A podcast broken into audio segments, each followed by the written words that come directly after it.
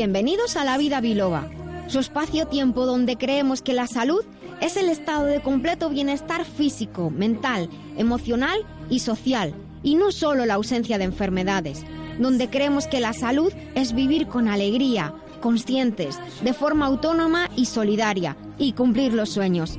Soy la doctora Nuria Lorite Ayán y comenzamos.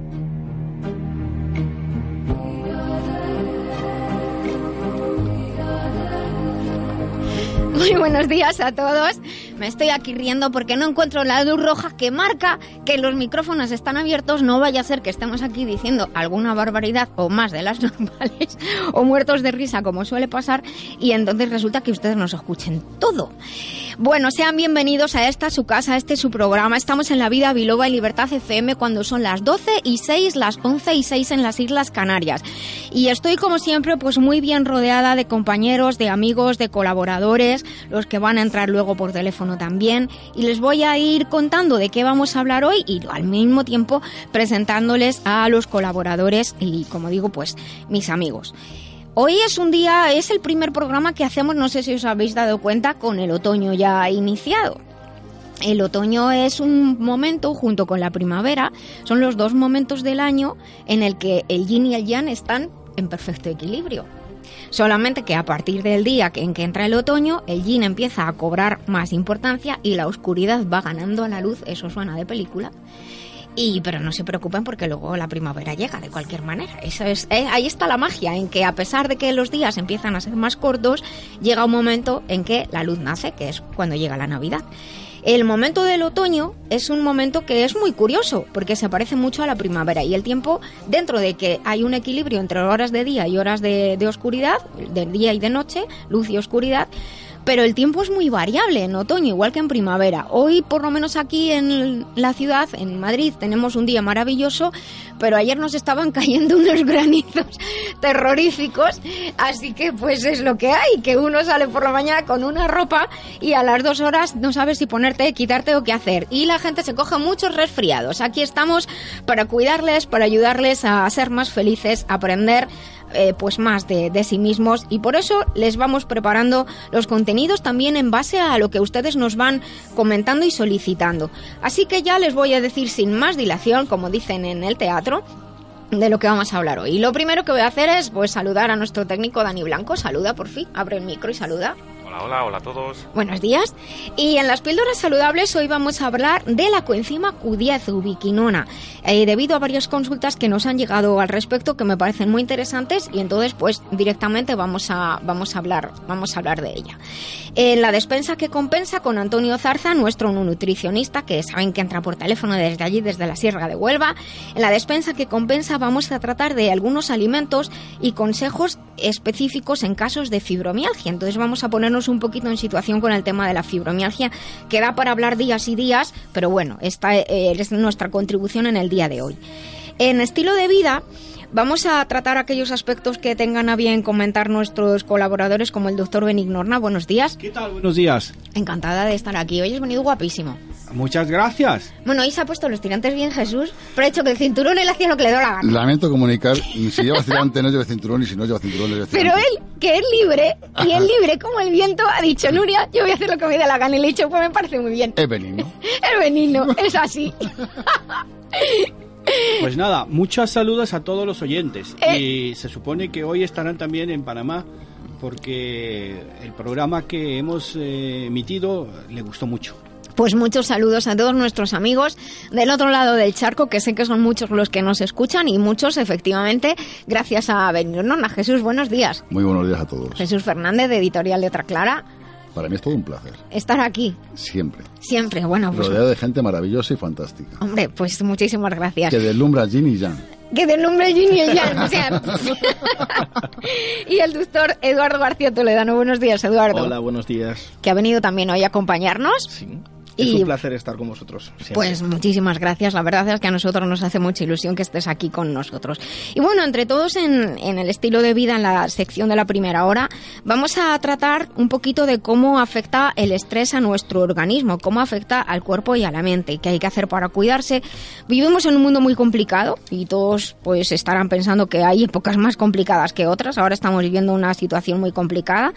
Y si tienen algún comentario, alguna sugerencia o pregunta que realizar, les recuerdo que tienen un WhatsApp que es el 622 56 5607 con el 34 si nos escriben desde fuera de España para comentar lo que ustedes quieran porque abierto está. Tenemos nuestra agenda de eventos que está patrocinada por la Escuela en Medicinas No Convencionales Integradas e Integrativas biloba.es y luego aquí también anunciamos eh, algunos otros eventos que ustedes nos mandan. Después, en la segunda hora, eh, hoy hemos cambiado el orden del programa por una razón muy especial y ya verán, les voy a contar. Hemos unido la sección del remitente intermitente con la sección de profesionales. ¿Y por qué? Pues porque tenemos como invitada a una autora que es Ana María eh, García Alonso. Eh, que junto con un montón de personitas que son pacientes de la unidad de hematología de, de un hospital, pues han escrito un libro. Han escrito un libro que se llama Emociones, nada ocurre por casualidad. Ana María va a venir a hablarnos sobre el libro, viene acompañada de, algunas personas y entonces además queremos saber cómo realiza su trabajo y también cómo perciben su trabajo personas que son atendidas por ella. Y ella viene pues en representación de otros tantas eh, personal de enfermería y de auxiliares de enfermería que han pasado por nuestro programa, a los cuales mandamos un beso muy grande, muy grande a todos. Así que hoy vamos a unir, como digo, el remitente intermitente y la sección de profesionales y luego pues la sección de consultas la tendremos a, continuación con sus consultas, las que van llegando desde la web lavidabiloba.com. Saben que tienen un formulario de, de contacto, tienen el podcast, tienen la música, tienen todo, todo lo posible para contactar con nosotros. Así que comenzamos.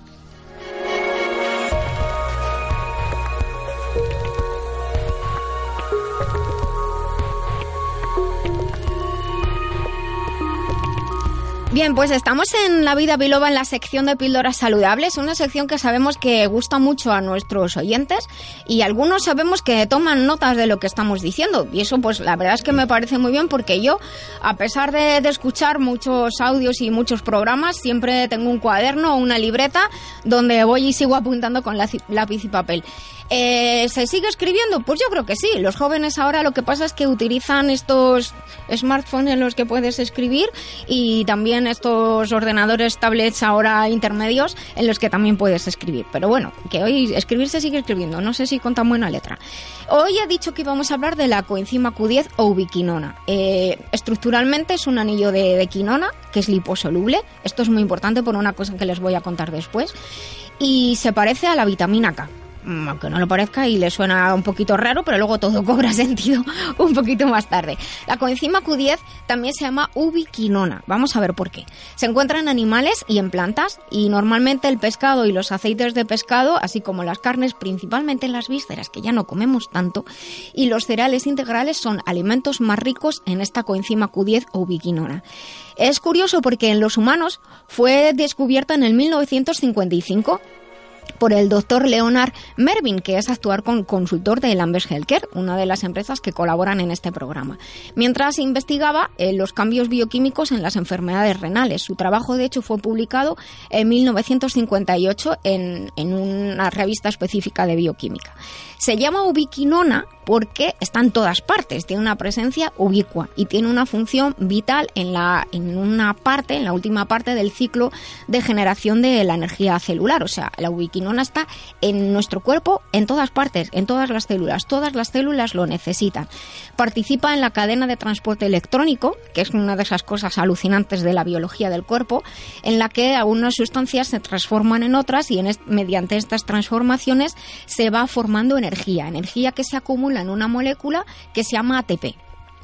Sinceramente esto es yo no sé, voy a decir una palabra muy común, pero a mí esto siempre me parece flipante, porque nuestro organismo tiene unos sistemas y unos dispositivos para acumular energía que me gustaría dedicar más tiempo a, poder explicarles para que valoren eh, su organismo, para que valoren lo que son, que se miren las manos, se miren el cuerpo y digan, es impresionante en el lugar en el que vivo.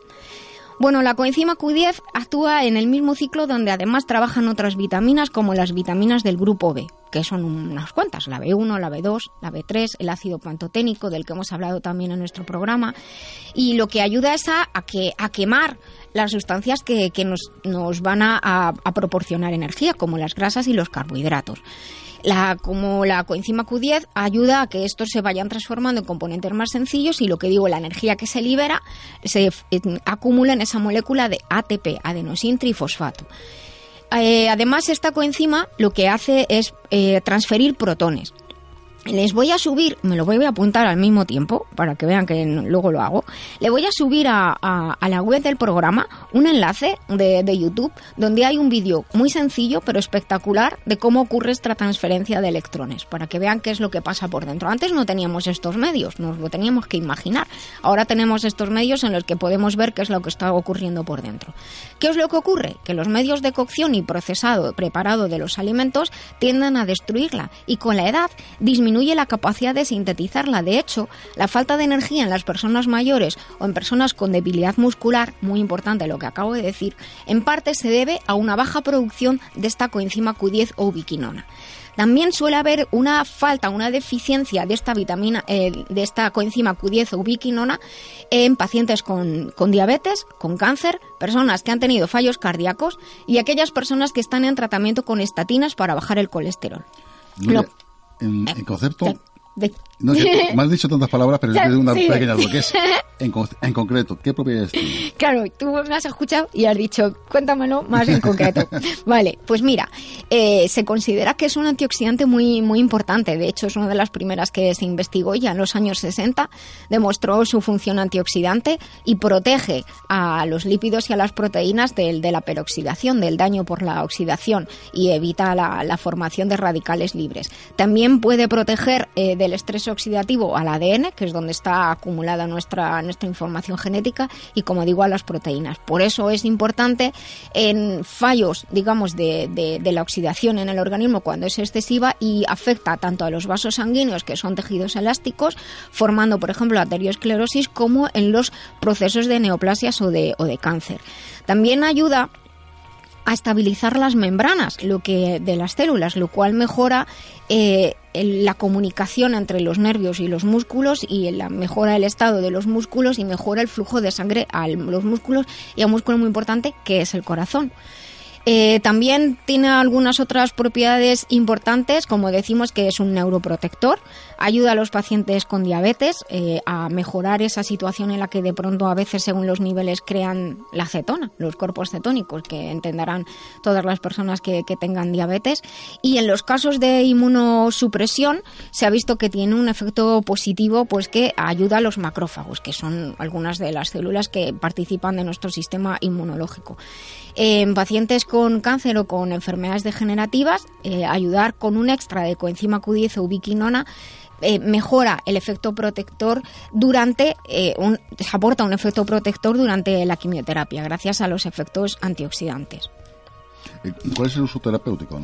Pues mira, eh, se puede utilizar, hemos dicho que el cuerpo lo sintetiza, pero que hay circunstancias en que el cuerpo no lo puede sintetizar tanto o se destruyen los alimentos y nuestro cuerpo no lo puede utilizar.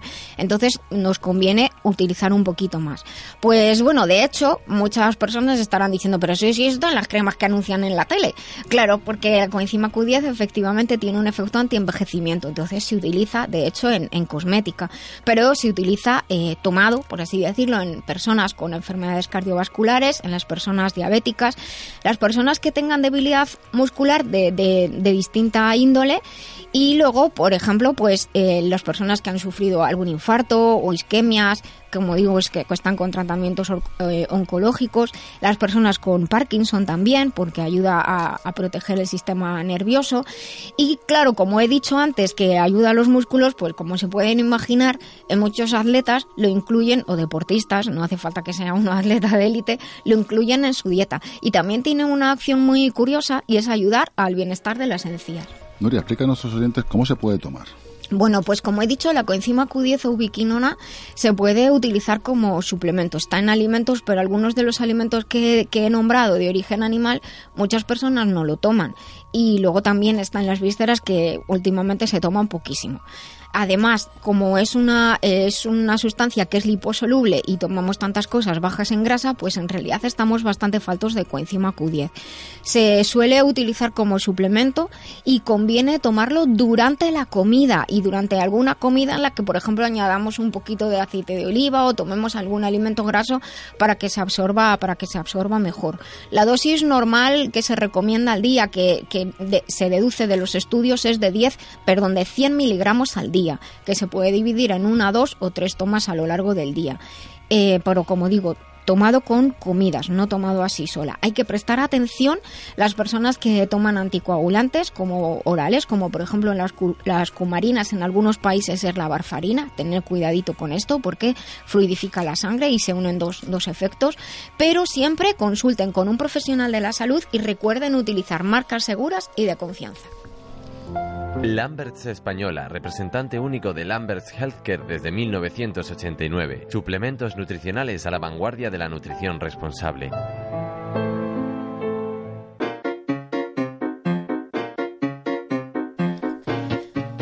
Bueno, pues después de hablar de la coenzima Q10, que la verdad es que es de esas cosas que, realmente eh, cuando uno ve cómo funciona y digo ve, verlo realmente, pues se queda uno muy sorprendido, como digo, de, de la maravilla que es nuestro organismo. Y ahora seguimos aquí en la vida biloba y seguimos en la sección de la despensa que compensa. Y para eso tenemos a Antonio Jesús Zarza al otro lado del teléfono. Buenos días, Antonio. Buenos días, Nuria, ¿qué tal? Uy, qué bien te escucho, qué gusto me da. Buenos días, ¿qué tal estás tú? Bien, bien, bien. ¿Todo bien? Pues muy bien, aquí bien acompañada y ahora contigo al teléfono, pues de maravilla. Sabes que hoy vamos a, tratar de un tema que, interesa mucho a nuestros oyentes y que nos piden con, vamos, con bastante frecuencia, tanto por las redes como por el correo que llega, que pueden escribir desde la web lavidabiloba.com. Y es que hoy vamos a hablar de la fibromialgia. Hay muchísimo que hablar, mucho, pero vamos a dar unas pinceladas y vamos a hablar de algunos alimentos que convienen y otros que no tanto la fatiga crónica y la fibromialgia están relacionadas. Vamos a explicar un poquito, aunque como digo esto da para muchas horas e incluso muchos días, qué es el síndrome de fatiga crónica y la fibromialgia. Es un tema que solemos tratar con frecuencia en el programa y cada día pues nos llevamos la sorpresa de que personas de nuestro entorno o personas de hecho pues muy conocidas para el público general son diagnosticadas de fibromialgia. Por eso también algunas personas pues de pronto se asustan porque creen tener los mismos síntomas. Para mí una de las cosas más importantes, porque sitúa la comprensión y los cuidados, es indicar que la fibromialgia se puede considerar como una manifestación más del síndrome de fatiga crónica. En mi experiencia profesional, puede haber síndrome de fatiga crónica sin fibromialgia, pero no fibromialgia sin síndrome de fatiga crónica. Aunque la fibromialgia sea quizá que no lo creo, la única manifestación del síndrome de fatiga crónica. Y como decía, es importante esta consideración para que el abordaje terapéutico sea correcto, para que el plan que un profesional de la salud prepare para apoyarle si usted padece fibromialgia sea más global, de hecho sí lo considera como parte de un síndrome de fatiga crónica. No me quiero enrollar mucho porque es un tema que me fascina y les contaría muchísimas cosas.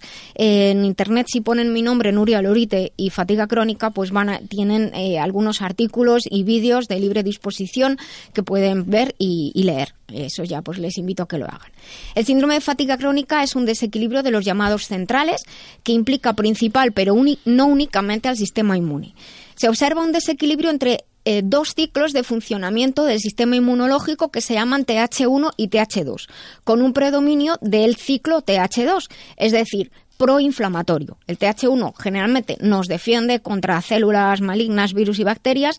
El TH2 nos defiende de manera inflamatoria. En este caso, digamos que predomina la defensa proinflamatoria y por eso es que ocurre una inflamación aumentada y durante mucho tiempo. Y además se puede acompañar de una disminución de la capacidad real del sistema inmunológico para combatir cierto tipo de infecciones víricas como las relacionadas con el virus de Epstein-Barr, con el citomegalovirus, con el virus del herpes humano o con el virus del papiloma humano. Entre todas las manifestaciones y consecuencias podemos encontrar dolor de distinta localización, siendo frecuentes las cefaleas y el dolor o el dolor del sistema locomotor que no remiten con el reposo. Esta clave es muy importante. Y en el caso de, que la fibromialgia sea la manifestación principal, estará implicado siempre el sistema locomotor, con dolor crónico y generalizado, cansancio y debilidad persistente. Esta enfermedad puede aparecer a cualquier edad y sexo, pero es más frecuente en las mujeres, que es el 90% de los casos, y ¿Ah, en la mediana edad. Aunque cada vez hay casos más jóvenes en torno a los 40. La enfermedad afecta seriamente al estado de salud de las personas y al estado emocional y las relaciones laborales y personales. Todo esto que estás diciendo realmente es muy importante. De hecho, se afecta mucho la calidad de vida de las personas que padecen fibromialgia. Y muchas veces me preguntan, ¿qué puede causar esta situación? Bueno, como digo, daría para hablar muchos días, pero hay muchos factores de distinto tipo. Entre los factores que pueden causar el síndrome de fatiga crónica y la fibromialgia se ha, y la fibromialgia se ha visto que el estrés físico y mental es uno de los factores influyentes en su aparición. A veces analizamos el tema del estrés. ¿eh? Además, la exposición a sustancias tóxicas irritantes, determinadas vacunaciones en determinados periodos de la vida y, como hemos visto y comentado anteriormente, infecciones por determinados determinados tipos de virus como el Epstein-Barr o los citomegalovirus y la familia de los herpes. Pero además hay que decir que hay factores predisponentes o desencadenantes, porque ante una misma situación no todo el mundo desarrolla esta circunstancia de fatiga crónica o fibromialgia. E incluso se puede encontrar que hay una forma de ser más susceptible, que parece ser más susceptible para sufrir, sufrir síndrome de fatiga crónica y fibromialgia. Y en cuanto a la fibromialgia, al inicio de la enfermedad suele empezar con dolores localizados, como la espalda, las lumbares y las cervicales, que luego van aumentando de forma progresiva hasta que llegan a ser generalizados.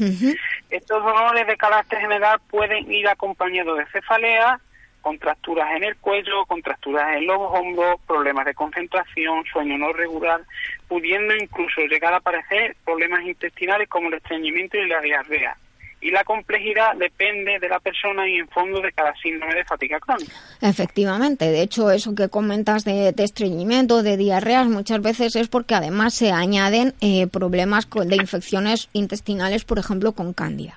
La base siempre es la cronicidad y que ese dolor no se pasa con el reposo, porque hay muchas personas que dicen, ah, pues yo tengo fatiga crónica. Digo, sí, pero si te vas de vacaciones o descansas, ¿se pasa?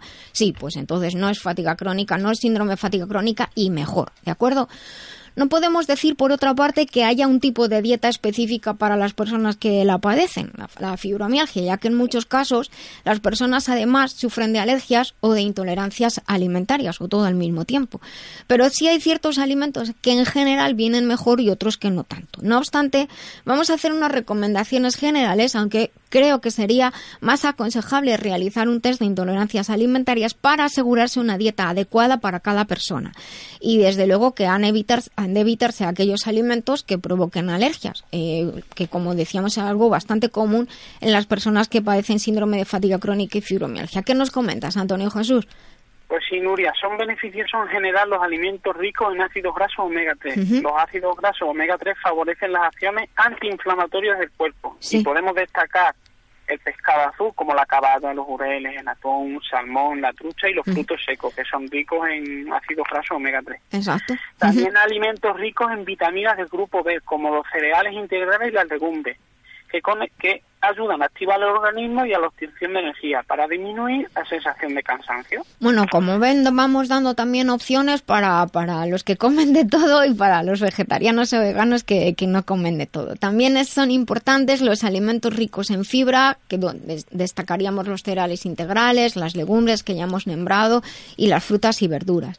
La fibra va a ayudar a la flora bacteriana y a las bacterias buenas que viven en nuestro intestino, combatiendo infecciones y, y protegiéndonos del contacto con sustancias tóxicas. Además que nuestro intestino es una parte muy, muy importante de nuestro sistema inmunológico. Y además la fibra ayuda a que el cuerpo se, depure, se depure y se eliminen sustancias de desecho y tóxicos. Y hay que prestar atención a la sensibilidad al gluten y a las infecciones por cándida que en el caso en este caso la dieta debe ser mucho más controlada. Exactamente, de hecho es muy importante evitar los alimentos procesados, embutidos precocinados, los dulces, las bebidas azucaradas, el azúcar en todas sus formas, las bebidas gaseosas, el café, la cafeína, los estimulantes, porque uno se cree que está cansado y utiliza estimulantes y al final se mete uno en un círculo vicioso muy muy difícil y de hecho contraproducente para el organismo. También en la medida de lo posible evitar los lácteos de origen animal, sustituirlos por derivados vegetales, puesto que normalmente los de origen animal tienen un carácter más bien proinflamatorio, con lo cual no estamos haciendo, le estamos haciendo un flaco favor al cuerpo. ¿Y qué otras recomendaciones más nos cuentas, Antonio Jesús? Pues mira, como recomendaciones tengan en su despensa canela y jengibre, que en el tiempo frío viene muy bien. Exacto. sobre todo porque ayuda a aliviar los dolores. y en la medida de lo posible es bueno mantener un buen ritmo de sueño y hacer ejercicio, siempre que se pueda y adaptado a las circunstancias. Eso del hacer ejercicio es muy importante porque como hay dolor y molestia uno se paraliza y al final se da cuenta de que cuanto más parado, más parado sigue. La cúrcuma también es muy interesante, hemos dicho la canela, el jengibre, la cúrcuma y la glutamina, son muy interesantes. Y en mi experiencia algunos eh, hongos o setas que podemos incorporar a la dieta, como por ejemplo el shiitake, pero hay algunos hongos eh, y productos herbales que, no, no, no, los utilizamos para comer, los necesitamos o si los queremos incorporar, los, lo incorporaremos como suplementos nutricionales, como concentrados. Y se, que se pueden encontrar, por ejemplo, en el producto que comentamos algunas veces, transferido y como decía Antonio Jesús, se ha visto que las personas con fibromialgia que hacen un poquito de ejercicio, aprenden a meditar, a hacer yoga, que hay distintos estilos de yoga, no, se pasen, no escojan el más duro, hacer ejercicio también en, agua caliente o templada, mejoran considerablemente las manifestaciones y aportan bienestar.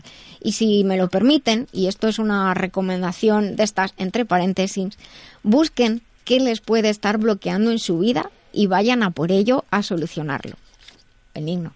Pues sí, eso es lo más importante, porque muchas de las ocasiones eh, lo que le pasa al paciente es que tiene una serie de problemas que no resuelve y eso le va a acabar comiendo. Y esto le va produciendo estrés, que es un tema que hablaremos eh, posteriormente, y algunas veces ansiedad y también te puede llevar a la depresión. Exacto. Bueno, y valórense y quiéranse mucho. Como comentaba en internet, pueden encontrar más información, artículos y vídeos si ponen mi nombre Nuria Lorita y fatiga crónica o fibromialgia son de libre disposición. Despedimos a Antonio Jesús, pero hacemos que eh, Eduardo, ¿qué nos quieres comentar? No, te quería decir eh, en torno a la fibromialgia, bueno, que hay que, para los, los oyentes que no tienen conocimiento, que hay tres grados de, de la fibromialgia, que tenemos la leve, la moderada y la grave. Estas patologías afectan principalmente al, al, entorno laboral. Y entonces va graduado la, en la leve tú puedes trabajar en la moderada tienes está entre un 50 y un 75% y puedes trabajar un poco y en la grave no puedes trabajar. O sea, va vinculada directamente a la actividad laboral. Pues vamos a despedir a Antonio Jesús y vamos a continuar eh, eh, hablando de esto porque está relacionado con el estrés, lo que ha comentado Eduardo.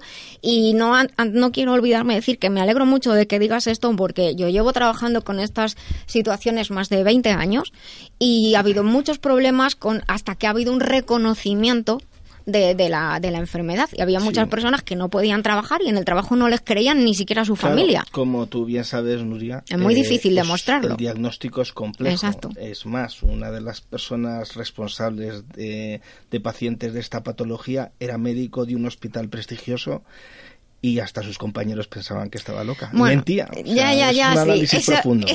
eso, lo, eso lo, lo, he vivido, lo he vivido yo en mis carnes, como se suele decir. Y efectivamente decir, esto que estás diciendo no tiene sentido. Recuerdo que una vez en una conferencia en, no me acuerdo en qué ciudad fue, hubo alguien que se levantó del público y dijo, eso es mentira, no sé qué, no y se largó. Bueno, yo dije, bueno, con el tiempo, de hecho, mi hipótesis inicial, que está publicada en Internet, que presenté en el 2002 en la Universidad de Westminster, mi hipótesis inicial de explicación se confirmó en, eh, y y, de hecho, pues ahí está, toda esta relación vírica y todo eso se, se, confirmó. Y luego, sin embargo, hubo otra vez en otro, en un congreso donde al final del todo eh, de pronto se levantó una persona y dijo de mí, la chica tiene razón. Y a mí hizo mucha gracia eso de, la chica tiene razón, porque yo estaba ahí diciendo, madre mía, que me están mirando con unas caras. Y luego, no voy a decir quién, pero es uno de los médicos más importantes de este país, eh, ya una persona mayor, y me hizo mucha gracia porque iba súper elegante con su abrigo y dijo, la chica tiene razón, y luego se acercó a hablar conmigo. Bueno, Antonio Jesús, te mando un beso muy grande y hasta el próximo sábado. A ti también, Nuria. Muchas gracias por todo. Adiós. Mantener la salud de forma integral atendiendo al cuerpo, mente y emociones es un camino que realizamos con Master Life. Master Life es una línea de complementos nutricionales creados con casi 30 años de experiencia en el cuidado del bienestar integral, con responsabilidad y uniendo ciencia y tradición. Encuentra más información en la web masterlife.info. Master Life, maestría para cada momento de la vida.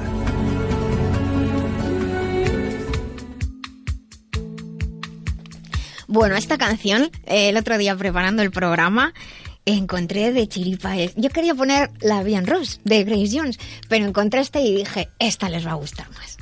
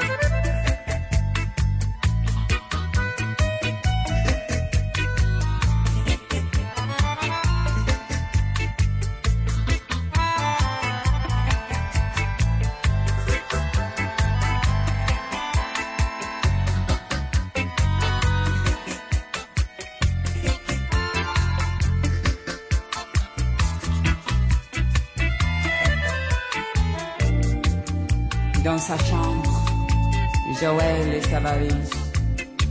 On regarde sur ses fringues, sur les murs de photos, sans regret, sans mélo. La porte est claquée,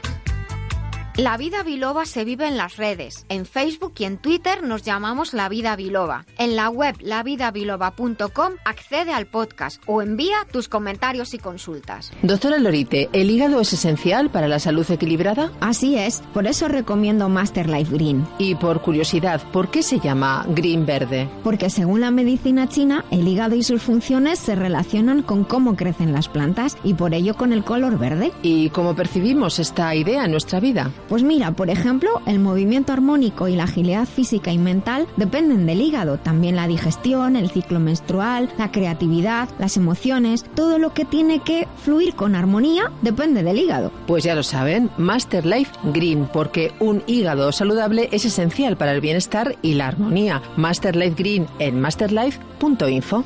Master Life, maestría para cada momento de la vida.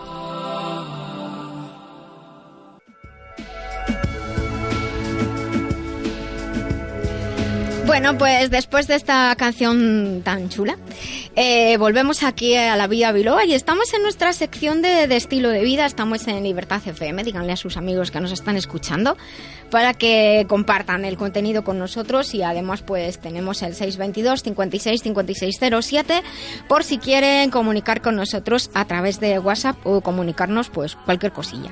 Eh, hemos, hemos hablado antes del tema de la fibromialgia, la fatiga crónica, siempre da lugar a mucho debate, es una de las circunstancias que da lugar a, mucho debate y daría para hablar mucho tiempo. Pero una de las de los temas que tiene como núcleo central y también por muchas consultas que nos están llegando últimamente es el tema del estrés. El, estrés es algo a lo que desgraciadamente, y digo desgraciadamente, nos estamos acostumbrando demasiado.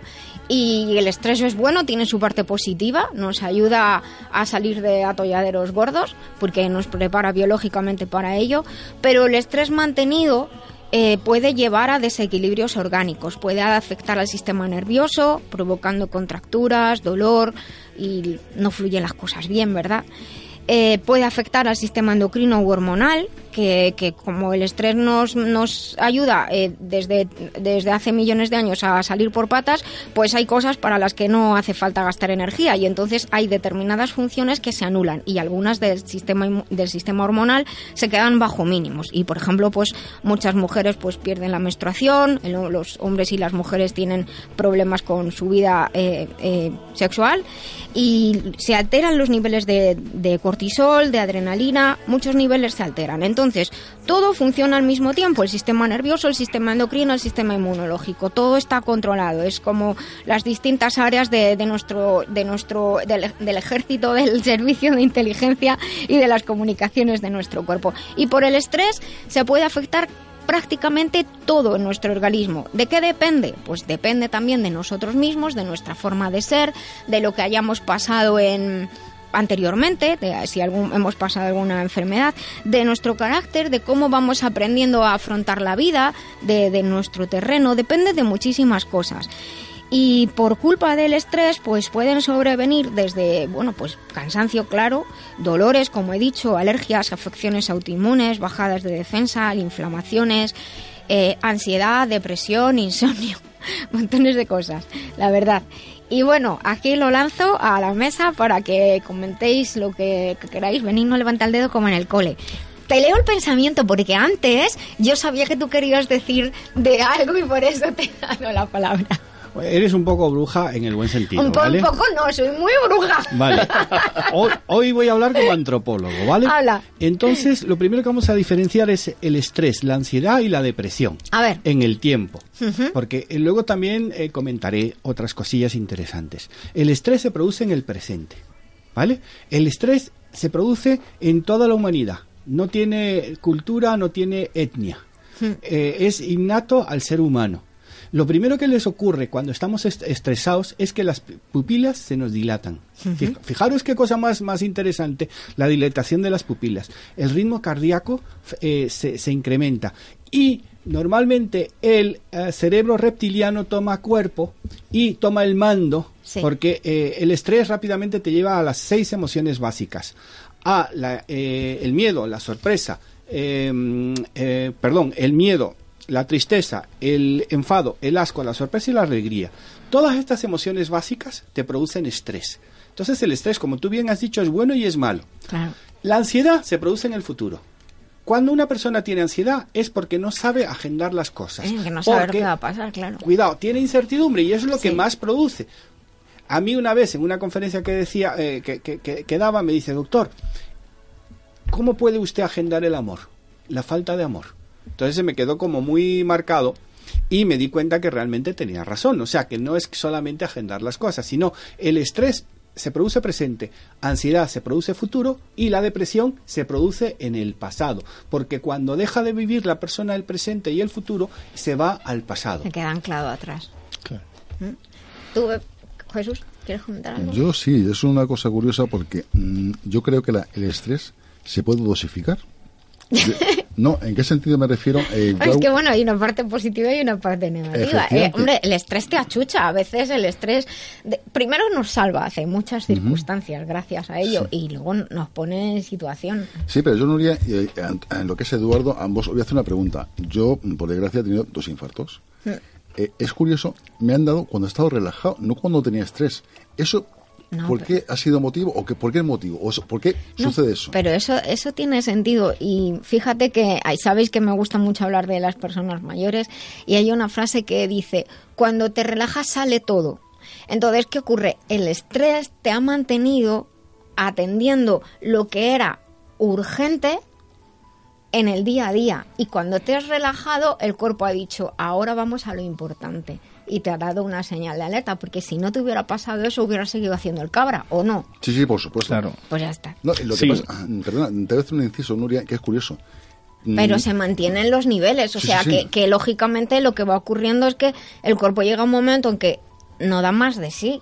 Entonces pararte te para. Pero te hace recapacitar, porque fíjate, claro, por eso... Claro, sí, ahí está la lección. ¿Qué ocurre? Mm, te voy a decir ¿Qué me pasó a mí? Mi propia experiencia, que, a alguien o a algún oyente le puede servir, que es... Y además que sepan que lo tenemos aquí vivito y coleando y muy sano. Sí, gracias y que el pobre mío fue el último programa del verano. Sí, así es, fue, efectivamente. El final del verano. Sí. No, pero fue, el último programa del verano que hicimos, se fue de, de puente. No, es que fue y, y cuando volvió a, Madrid, eh, calla, calla. No, fue curioso porque hay gente que se iba de vacaciones a, Benidorm y esas cosas. Y yo dije, pues al hospital de la princesa. días, que se está más fresquito. no, voy a sacar el lado positivo que es curioso. Tienes estrés, tienes el cúmulo de circunstancias del día a día, pero de pronto la vida te para, te mete en un hospital 10 días y tu vida del estrés 100%. Cuando te das cuenta y dices, realmente dices, ¿tanto estrés para qué? Si realmente en 10 días puedo haber hecho cantidad de cosas y al final me va a dar igual. Porque ahí estoy. bueno, yo, yo, en la filosofía de, mi compañero Benigno Horta, yo quería decir eso, que, que, Orna, disculpa, sí. Cada uno de nosotros tenemos una predisposición a padecer ciertas enfermedades. Si bien la dieta y el ejercicio permiten atenuar esta tendencia e incluso impedir su aparición. Un buen nivel de ejercicio físico, evitar el, sedentarismo y conseguir una ingesta alimentaria adecuada. En cada etapa de la vida, o sea, no, es que, no, no todas las etapas tienen el mismo proceso. La mejor píldora para nuestra salud y calidad de vida, ya que administrar a diario nos permitirá vivir mejor. Es una. Yo esta frase te la he oído a ti, Benigno, por eso la, la hago tuya y la traslado a los oyentes. Y la vuelvo a repetir, es la mejor píldora para nuestra salud y calidad de vida. Administrar a diario que nos permite vivir y mejor. Una correcta alimentación y el ejercicio pueden mejorar la condición física del paciente que hablo en mi campo, y de la evolución de las enfermedades en función de su patología. Son indiscutibles, por ejemplo, sus beneficios en niños con obesidad, fibrosis quística, cáncer o discapacidad física. En algunos de estos pacientes la posibilidad de ingreso se reduce de hasta un 10%. Y en los niños con linfoma y leucemia linfoblástica aguda, la incorporación del ejercicio físico a la terapia puede mejorar su condición física entre un 15 y un 20%.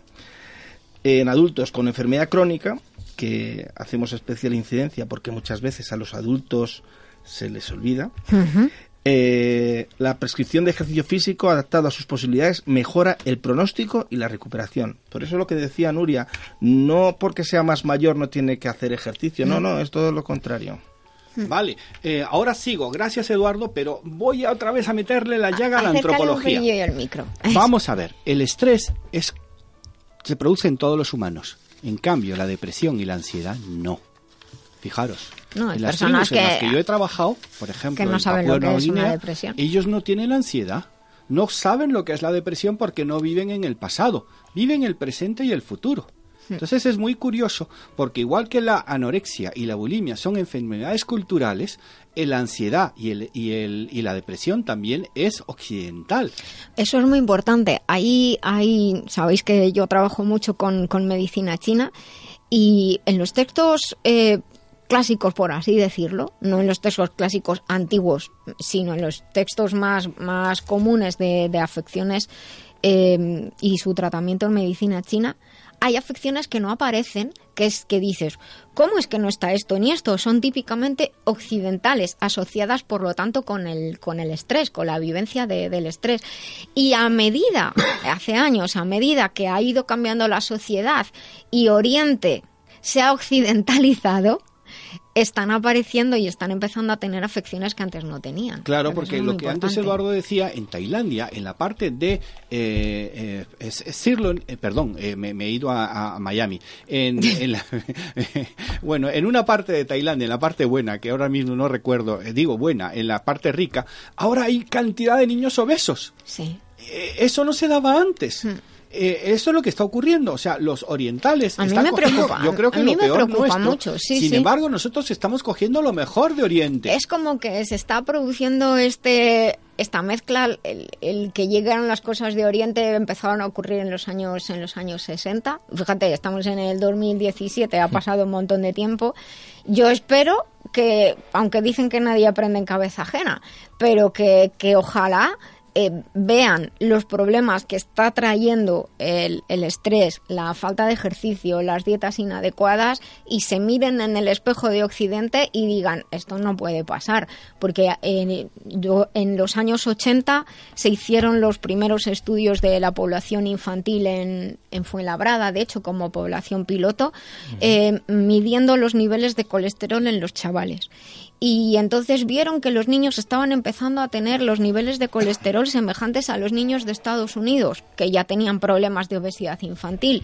Y esos años fue cuando se empezó a hacer todo el cambio en la bollería industrial y todo eso y decir a los chavales, hay que hacer ejercicio. Y en los años 80 no había tanto tanto problema como ahora de tablets de ordenadores y en, jugamos jugaban los niños todavía en la calle quiero decir. Pero es verdad que lo de no aprender en cabeza ajena es, es así. Además cada uno tiene su experiencia y su vivencia y siempre decimos es que a ti no te pasa. Hay una cosa, Jesús, de verdad, eh, entre eh, lo que acabáis de decir vosotros, me habréis abierto la mente. No me digas. no había caído en se te esto. está cayendo el cerebro Eh, No, está abriéndose, no, no, no, hay que, eh, tenemos que eh, hablar positivamente. O sea, mi, mi cerebro cada día se expande más y cuando vengo a este programa mucho más. Eh, Jesús, la, la pregunta que ha hecho, ojo, me dio cuando estaba relajado. Porque era importante pero no urgente, lo había agendado. exacto. Su mente lo había agendado. Sí, en cambio, sí. cuando es importante y urgente, hay que hacerlo. Entonces, por eso el estrés se produce cuando es importante y urgente. Hmm. Y como soy un verdadero ah, amante de el método Eisenhower de, mm, de realización para poder tener tiempo para todo y lo llevo a rajatabla, me ha venido genial porque tengo que decir que Jesús, al que conozco hace muchísimo tiempo, jamás tú podrías decir, y a este tío le ha dado dos ataques cardíacos y tan bien está y tan joven y, y tan guapo bueno, Muchas lo de guapo porque a por cierto, tíos no busco novia. ya, lo- ya el otro día lo dijimos en el programa de la mañana con Marlene Fernández ¿nos ha llamado nadie? Mm, Por el momento no. ah bueno nunca se sabe No, Beninas, mira, te voy a hacer un comentario personal que es curioso. Eh, cuando tienes un infarto por el estrés, o por la- mm, qué curioso, yo una cosa que sorprendió mucho a los médicos, que yo tenía los triglicéridos, colesterol, tenía todo perfectamente, y lo primero que me preguntaron que cuál era mi vida laboral, dije mi vida laboral es esta. Y lo achacaron al estrés, entre otras serie de cosas, ¿no? Sí. O luego aparte de eso, se empezó a complicar y una serie... Pero es curioso, en ese momento te das cuenta de que la realidad nos preocupamos por muchas cosas Que importantes y son intrascendentes. Sí. Es decir, que hay que relativizar efectivamente, es. es. decir, como bien ha dicho Benigno, escoger un armario y mentalmente decir, venga, voy colocando las mis prioridades. ¿Cuál es mi prioridad? Que lo básico, comer, desayunar, patatín, patatán. ¿Y cuál es lo otro? El trabajo, la vida laboral, la familia, el entorno. E incluso, una de las cosas que aprendí es quitar cosas que me sobran de la vida. Es decir, cosas que me preocupan, quitármelas de en medio. Mira, voy a decir un truco que os va a parecer una tontería, pero no lo es y aprovecho que estamos en otoño y se hace el cambio de, de ropa. Y la verdad es que hasta yo hasta los chavales jóvenes se, se lo digo. Hacer limpieza en el armario, hacer limpieza de cosas, quitar cosas que no sirvan. Eso que nos enseñaban los antiguos, hacer algo en el exterior que revierta en el interior. Es decir, cosas fuera que no te sirven para nada, quítatelas de en medio, está ocupando sitio. Sitio mental, espacio y... te- te- Sí, no, yo creo que aparte vivimos un- unos momentos en los últimos, digamos, 20, 30 años donde se ha pasado a priorizar el trabajo y la atención. Entonces, eh, fíjate El que trabajo y la pasta, el estatus social. Pero fíjate que ahora Ahora vivimos una corriente contraria. Se está tratando de reducir los horarios, que las jornadas sean intensivas, porque se ha, da- se ha- se ha percibido y nos hemos dado cuenta que eso es un error. No sé si vosotros recordaréis, porque sois más jóvenes que yo, creo, No, yo eh, creo que no. o por ahí No andamos, sé. que antes el domingo no habría ningún, Ningún sitio. ningún sitio y no nos pasaba nada y podíamos vivir y la gente que trabaja los domingos ahora no los tiene. Y les impides hacer conciliación laboral, o sea, el abrir esa horquilla tú puedes hacer la compra cualquier día que no sea el domingo, puedes hacer un montón de cosas excepto los servicios que no sea el domingo, o sea, por favor, sí que es necesario en parte legislar esto, porque si no vamos a una situación de abandono, en la cual a una persona le estás obligando a que trabaje, o sea, le vinculas laboralmente a que trabaje los, do- todos los días. Le das un día libre el martes y el lunes. Y si tiene su familia, ¿qué hace el lunes? No sirve para mucho. Claro, o sea, hemos visto que con esas experiencias no hemos avanzado ni hemos ganado nada más. Podemos No. vivir con un día asueto, por decirlo de alguna manera, ¿no?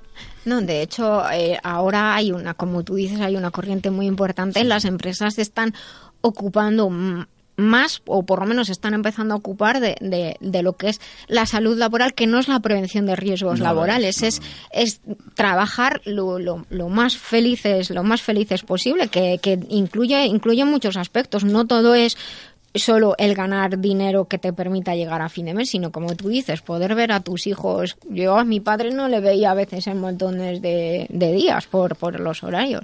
Y bueno, y luego, claro, tal como están las cosas, pues muchas personas que nos estarán escuchando dirán, yo soy autónomo y trabajo de domingo a lunes. Claro, De lunes y a domingo. Por, dicho. hacer incidencia y un poco trasladar a nuestros oyentes. Es importante que, que, que traslademos que el hacer, el hacer eh, que no solo el deporte es ejercicio, que nosotros podemos, por eso mucha gente dice, no, es que yo me han dicho que haga deporte y yo ya soy mayor o tengo una serie de limitaciones. No, no.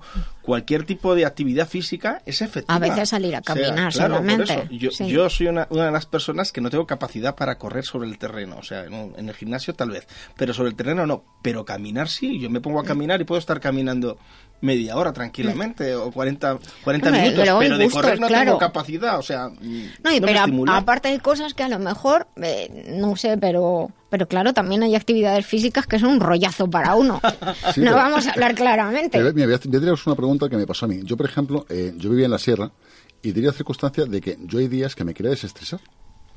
¿Qué es lo que hacía? Me subía a Navacerrada en pleno invierno, me ponía a gritar Mira, y es cu- curioso, me quedaba como un niño nuevo. pequeño. Un día apareció la Guardia Civil. habiendo almohadas en casa, gritar sobre la almohada. No, me llegó un día una una pareja de la Guardia Civil, me cae, me veía allí gritando, ¿Qué te pasa? me preguntó, dice, ¿qué le ocurre? Digo, me estoy desestresando. Dice, estoy ah, vale. Cogieron, se piraron. Pero que es curioso, el ser humano, cómo busca salidas alternativas, lo que es a las series de estrés, de preocupaciones. Estamos Oye, muy eh, mal yo Está todos. fenomenal, Jesús. Estás dando varias pistas para que para que tus admiradoras te sigan. Si alguien La grita mejor- Navacerrada... La mejor sería el camino de San Diego por haciéndolo por segunda vez, porque la gente, con perdón, es tan tonta que se va a hacer el camino de Santiago con los amigos o con la parienta o con... No, hay que hacerlo solo. Solo. La primera vez lo haces acompañado y jamás lo vuelves a repetir acompañado, porque eso tiene lo que Eduardo, Jesús, eh, Nuria y yo decimos. Todo complemento. Lo mejor que he hecho en mi vida es el Camino de Santiago, la segunda y la tercera vez. La primera fue un desastre. Sol- ah. Porque fui acompañado y llevé los problemas al camino de Santiago. Bueno, pero de todas maneras, aquí voy a hacer un inciso que nos queda muy poquito. Tampoco es hacer el camino de Santiago, sino la, la lectura es hacer algo tú solo, contigo para ti. Recapacitar y, y la mi- el mismo cuerpo y la misma mente te va a decir qué es lo que tienes que hacer. Mira, hay que coger lápiz y papel.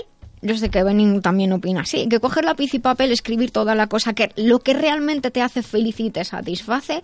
Y ahí te das cuenta de que dices, pues esto no me hace falta, esto tampoco, esto tampoco. Y priorizar y dejar lo importante. Se pone en el frigorífico ese papel y todos los días leerlo. Y me dice Benino que sí. Y Dani me está diciendo que me quedan unos segundos. Vamos a dejar los eventos para la, la segunda hora, comenzar la segunda hora. Les invito a que sigan con nosotros. Vienen las noticias. Estamos en la vida biloba En Libertad FM, digan a sus amigos que están aquí con nosotros y acompáñennos. Después de las noticias continuamos con temas muy interesantes. No dejen de estar con nosotros. Hasta ahora. Estamos en la vida biloba en Libertad FM, porque nos gusta ser saludables, ser mejores y vivir en positivo. ¿Quieres saber más sobre la vida biloba o sobre la doctora Nuria Lorite? Visita lavidabiloba.com. Escribe, comenta, participa. Bueno, pues estamos aquí en La Vida Biloba, en Libertad FM, en esta segunda hora. Eh, muchísimas gracias a todos los que se incorporan en este momento. Muchas gracias a los que llevan con nosotros desde la primera hora. Y saludamos eh, a todos, que ahora somos más, eh, a todos los que nos están escuchando en el podcast, porque nos están escuchando donde quieran, cuando puedan, y sabemos que en muchos países del mundo. Hemos hecho un poco de, de cambio en el programa, porque estábamos antes tan contentos hablando y tan enzarzados hablando del tema del estrés y de la salud, y se nos hemos saltado los eventos que simplemente les voy a comentar ahora. Pues algunas webs donde pueden mirar eh, acerca de, de for- eh, formaciones, conferencias, promociones, conferencias gratuitas para profesionales en la web biloba.es para profesionales de la salud. Eh, está abierta la matrícula para el nuevo curso y hay una serie de formaciones que se realizan a distancia con seguimiento online, entonces cada uno puede empezar cuando quiera en la web biloba.es. Luego está la web que lleva mi nombre, nurialoriteayan.com. Ahí tienen mucha información, tienen conferencias, tienen publicaciones y distintos tipos de eventos a los cuales pueden eh, asistir. Y Benigno nos tiene que contar algo. Sí, el próximo sábado no voy a estar. Eh, eh, perdón, el día 7. El día No, 7. No, no, por favor, que me he saltado un poco El el, día tiempo. Sí, 7. he viajado en el tiempo. Voy a estar en la Cámara de Comercio de Granada dando una conferencia sobre inteligencia emocional eh, patrocinado por ESIN, por la Escuela de, de- Negocios, eh, que ha tenido gentilmente la invitación, o sea, la gentileza de invitarme a dar la conferencia. Bueno, pues ya saben, en la Cámara de Comercio de, Granada, quien quiera asistir, quien esté interesado en la inteligencia emocional, tenemos la suerte de tener en este programa a nuestro amigo y colaborador, doctor Benigno Horna, que es un especialista en, en estos temas, como se demuestra cada programa. Pues nada, ahora sí que sí que eh, continuamos y entramos a nuestra siguiente y maravillosa sección.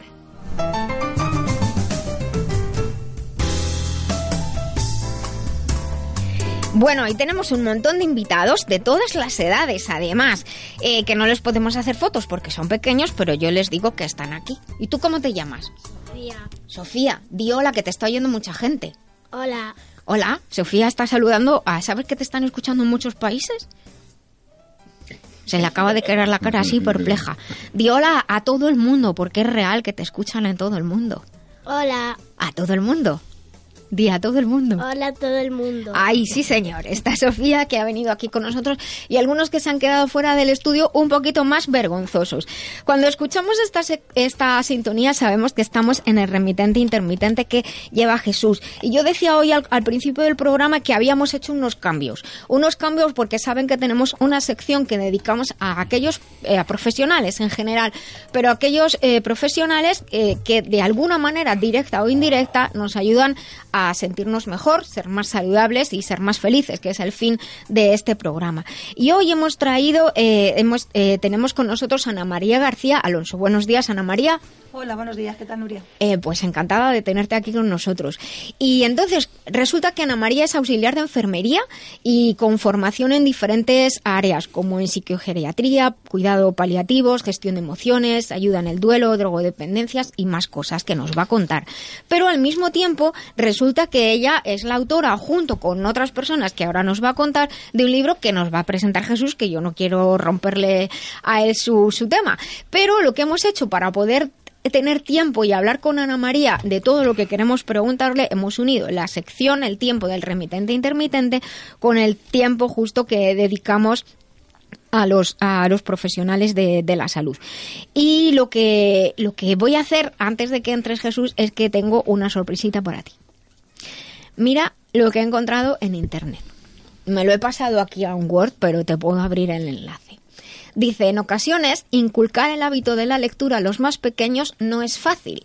Por eso, padres y profesores tienen que ingeniárselas para que los niños se enganchen a los libros. Una madre italiana ha tenido una idea que ha gustado a muchos en las redes sociales hasta el punto de convertirse, eh, compartirse decenas de miles de veces. Otros, sin embargo, han criticado el invento. A ver qué os parece. A mí me ha encantado, ya lo digo. La mujer dejó una nota en el frigorífico a los niños que decía así, chicos, la contraseña del wifi de esta semana es el color del vestido de Ana Karenina en el libro. He dicho en el libro, no en la película. Buena suerte, mamá. Por data, he empezado a leer El Conde de Montecristo. Así Está- que no hay wifi si no leen. Está genial. Yo, mira, yo tengo, curioso, yo tengo tres sobrinos nietos. Uno tiene tres ¿Tienes años. sobrinos nietos tú, Jesús? sí. Madre mía. Tengo uno de tres añitos, otro de un añito y una de que ha hecho un añito también. Y es curioso, yo indirectamente les regalo libros, les regalo cuadernos para que vayan inculcándose e incluso, fíjate, es curioso, el otro día les regalé tebeos. Mm. Claro, no- al no saber leer, lógicamente lo que hacen es ver las viñetas y poco a poco es inculcándoles la lectura. Y cuando eres mayor a veces solo ver las viñetas, porque ya verlas te partes de risa y Sí, no lees. Efectivamente. No, pero que es curioso, es una forma de inculcar también y esta postura de esta señora A me mí, encanta. a mí sinceramente me, me ha gustado mucho, No, la me verdad. encanta, la Así verdad. que como tengo el enlace, lo subiré a, a Facebook Me de- del programa para que para que lo vean. Bueno, pues ya te dejo con Ana María eh, García Alonso y aquí te dejo en Pues tu tema. eh, sí, muchísimas gracias, Nuria. Eh, es curioso porque hoy tenemos con nosotros a Ana María. Para ser Ana Mari, en el título del libro y lo que es el seudónimo ha puesto Ana Mari. Un título que se llama Emociones. Nada ocurre por casualidad. Yo tengo un dicho, Ana Mari, que es que las casualidades y las casualidades no existen. Es el mejor disfraz de Dios. Exacto. Mira, hay una palabra en que es emociones. Es una palabra muy bonita, pero muy difícil de describir. Ujú. Tú aquí en la sinopsis del libro, por ejemplo, has puesto una cosa que es, ¿cómo se puede resumir la vida? ¿Cómo se puede resumir la muerte?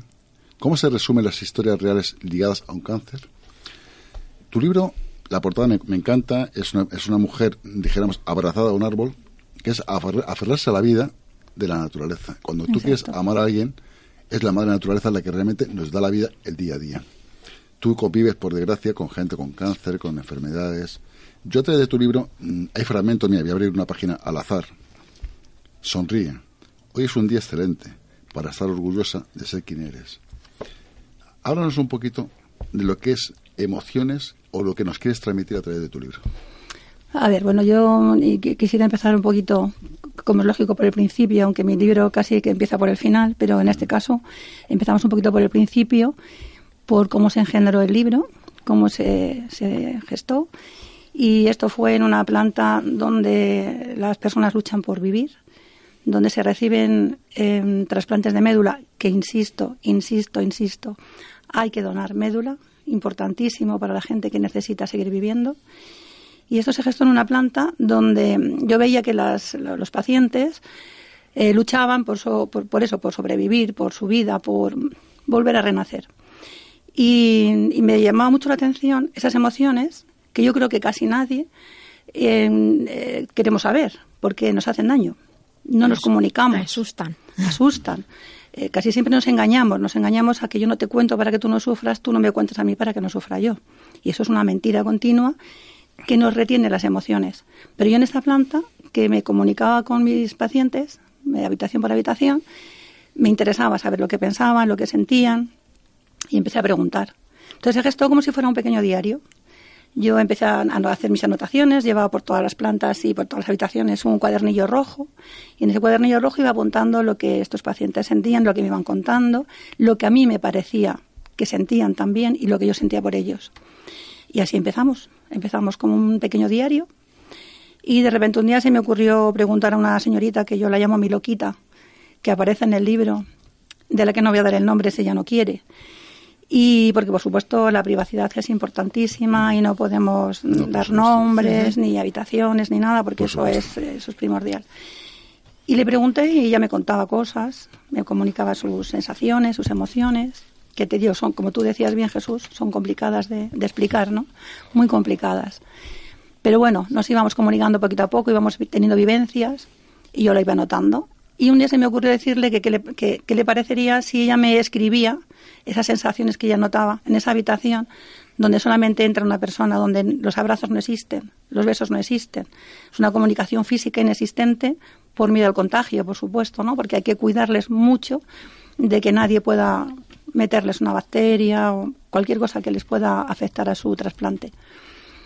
Se animó, mm, yo creo que tardó bastante tiempo en hacerlo, como muchas de las personas que colaboran en el libro, les costó porque cuando uno sufre, el volver a escribir todas esas sensaciones que ha sentido es volver a, a- a- a sufrir, volver a sentir el dolor de, ese- de esos momentos. Con lo cual a, todos les ha costado mucho esa comunicación, incluso por escrito, pero bueno, al final se consiguió. Y así empezamos a, gestar el libro.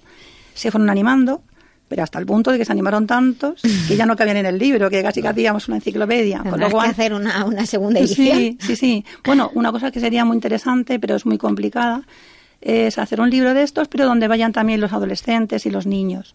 Pero claro, eso es muy problemático porque necesitamos un permiso de- del psicólogo, de los padres, pero bueno, saber cómo sienten los padres de los niños que padecen estas enfermedades, sea cual sea. Me da igual, en este caso es el cáncer, pero cualquier enfermedad es, es muy dolorosa y importante, ¿no? Me has dicho la dos veces la palabra sufrir, que viene de Sí. sufrimiento. ¿Cómo se convive con el sufrimiento y con la realidad? Fíjate qué pregunta te estoy haciendo. Mm. ¿Cómo se convive con una cosa y con la otra cuando realmente el sufrir es una cosa que es todo mental? Bueno, yo creo que el sufrimiento mm, por, con la intención de sanar es un sufrimiento válido. Si todo el sufrimiento se convirtiera en, en eso, en vida, sería una buena, una buena excusa. ¿no? Eh, yo con lo único que no estoy de acuerdo, que me parece injusto en la vida en general, es sufrir para morir. Que también es, que es lo más duro, es lo peor, ¿no? Cómo llegas a, a encontrarte con la muerte a través del sufrimiento. Pero si tú sufres para conseguir vida y para estar mejor, está todo, todo correcto. Sí, pero tú, por tu experiencia, cuando la palabra emociones, ¿tú cómo la describirías? Porque imagino que tendrá varios factores. Emociones de alegría, emoción de tristeza, Por supuesto. de muerte. Por supuesto. Eh, realmente, eso es el mismo compendio, que es la palabra emoción. Hmm. Tú en este libro has querido transmitir lo que es tu experiencia, que es dura, por cierto, Sí. porque le he estado leyendo el libro, me lo dejó el otro día Nuria, no nos conocemos personalmente, pero realmente, pensando en mi felicidad, me acordé de ti. Has ido poniendo tus historias, con frases muy bonitas, por cierto, eh, para ver el arco iris, antes hay que aguardar la lluvia, por ejemplo. Es decir, realmente tú quieres transmitir siempre un poquito de esperanza Por supuesto. a estas personas. Por supuesto. Lo has conseguido en el libro, yo te lo comento porque sí. personalmente como editor te digo que te di una valoración de 0 a 10 en mucho. Es decir, realmente genial. Mm, gracias. Es decir, mm, ¿qué ocurre? Tus autores o tus compañeros de, de lectura, que son tus, tus pacientes en este caso, realmente cuando el sufrimiento desaparece, te lo comentan también. A ver, cuando el sufrimiento desaparece, pero te refieres cu- cuando hemos superado la enfermedad o cuando ya no hay. Cuando se ha superado la enfermedad, Por supuesto. por una forma o por otra, Por supuesto, por supuesto. Las emociones se transmiten cuando se pierde la esperanza o cuando se recupera la vida. Por supuesto que sí. Sin decir los nombres, lógicamente, Sí. siempre en el anonimato, ¿alguna experiencia positiva que hayas sacado en este libro? Uy, muchas. ¿Dinos alguna? Muchas, muchas, muchas. La experiencia positiva, pues mira, cuando te levantas por la mañana y ves volver a, a ver el sol que entra por tu ventana, que además creo que lo pongo ahí en mi libro, Así es. pues es una esperanza de vida, de, de de saber que sigues estando aquí. Esa es una buena, una buena experiencia. Y, y otra es ver a mis pacientes cuando mm, han superado esa enfermedad, recuperan la salud y te abrazan y les puedes tú abrazar, que eso no lo has hecho durante toda su enfermedad, porque un abrazo es energía, es fuerza, es vida, es amor. Cuando tú todo eso se lo puedes dar a un paciente que, que ha recuperado la salud, eso es una experiencia maravillosa.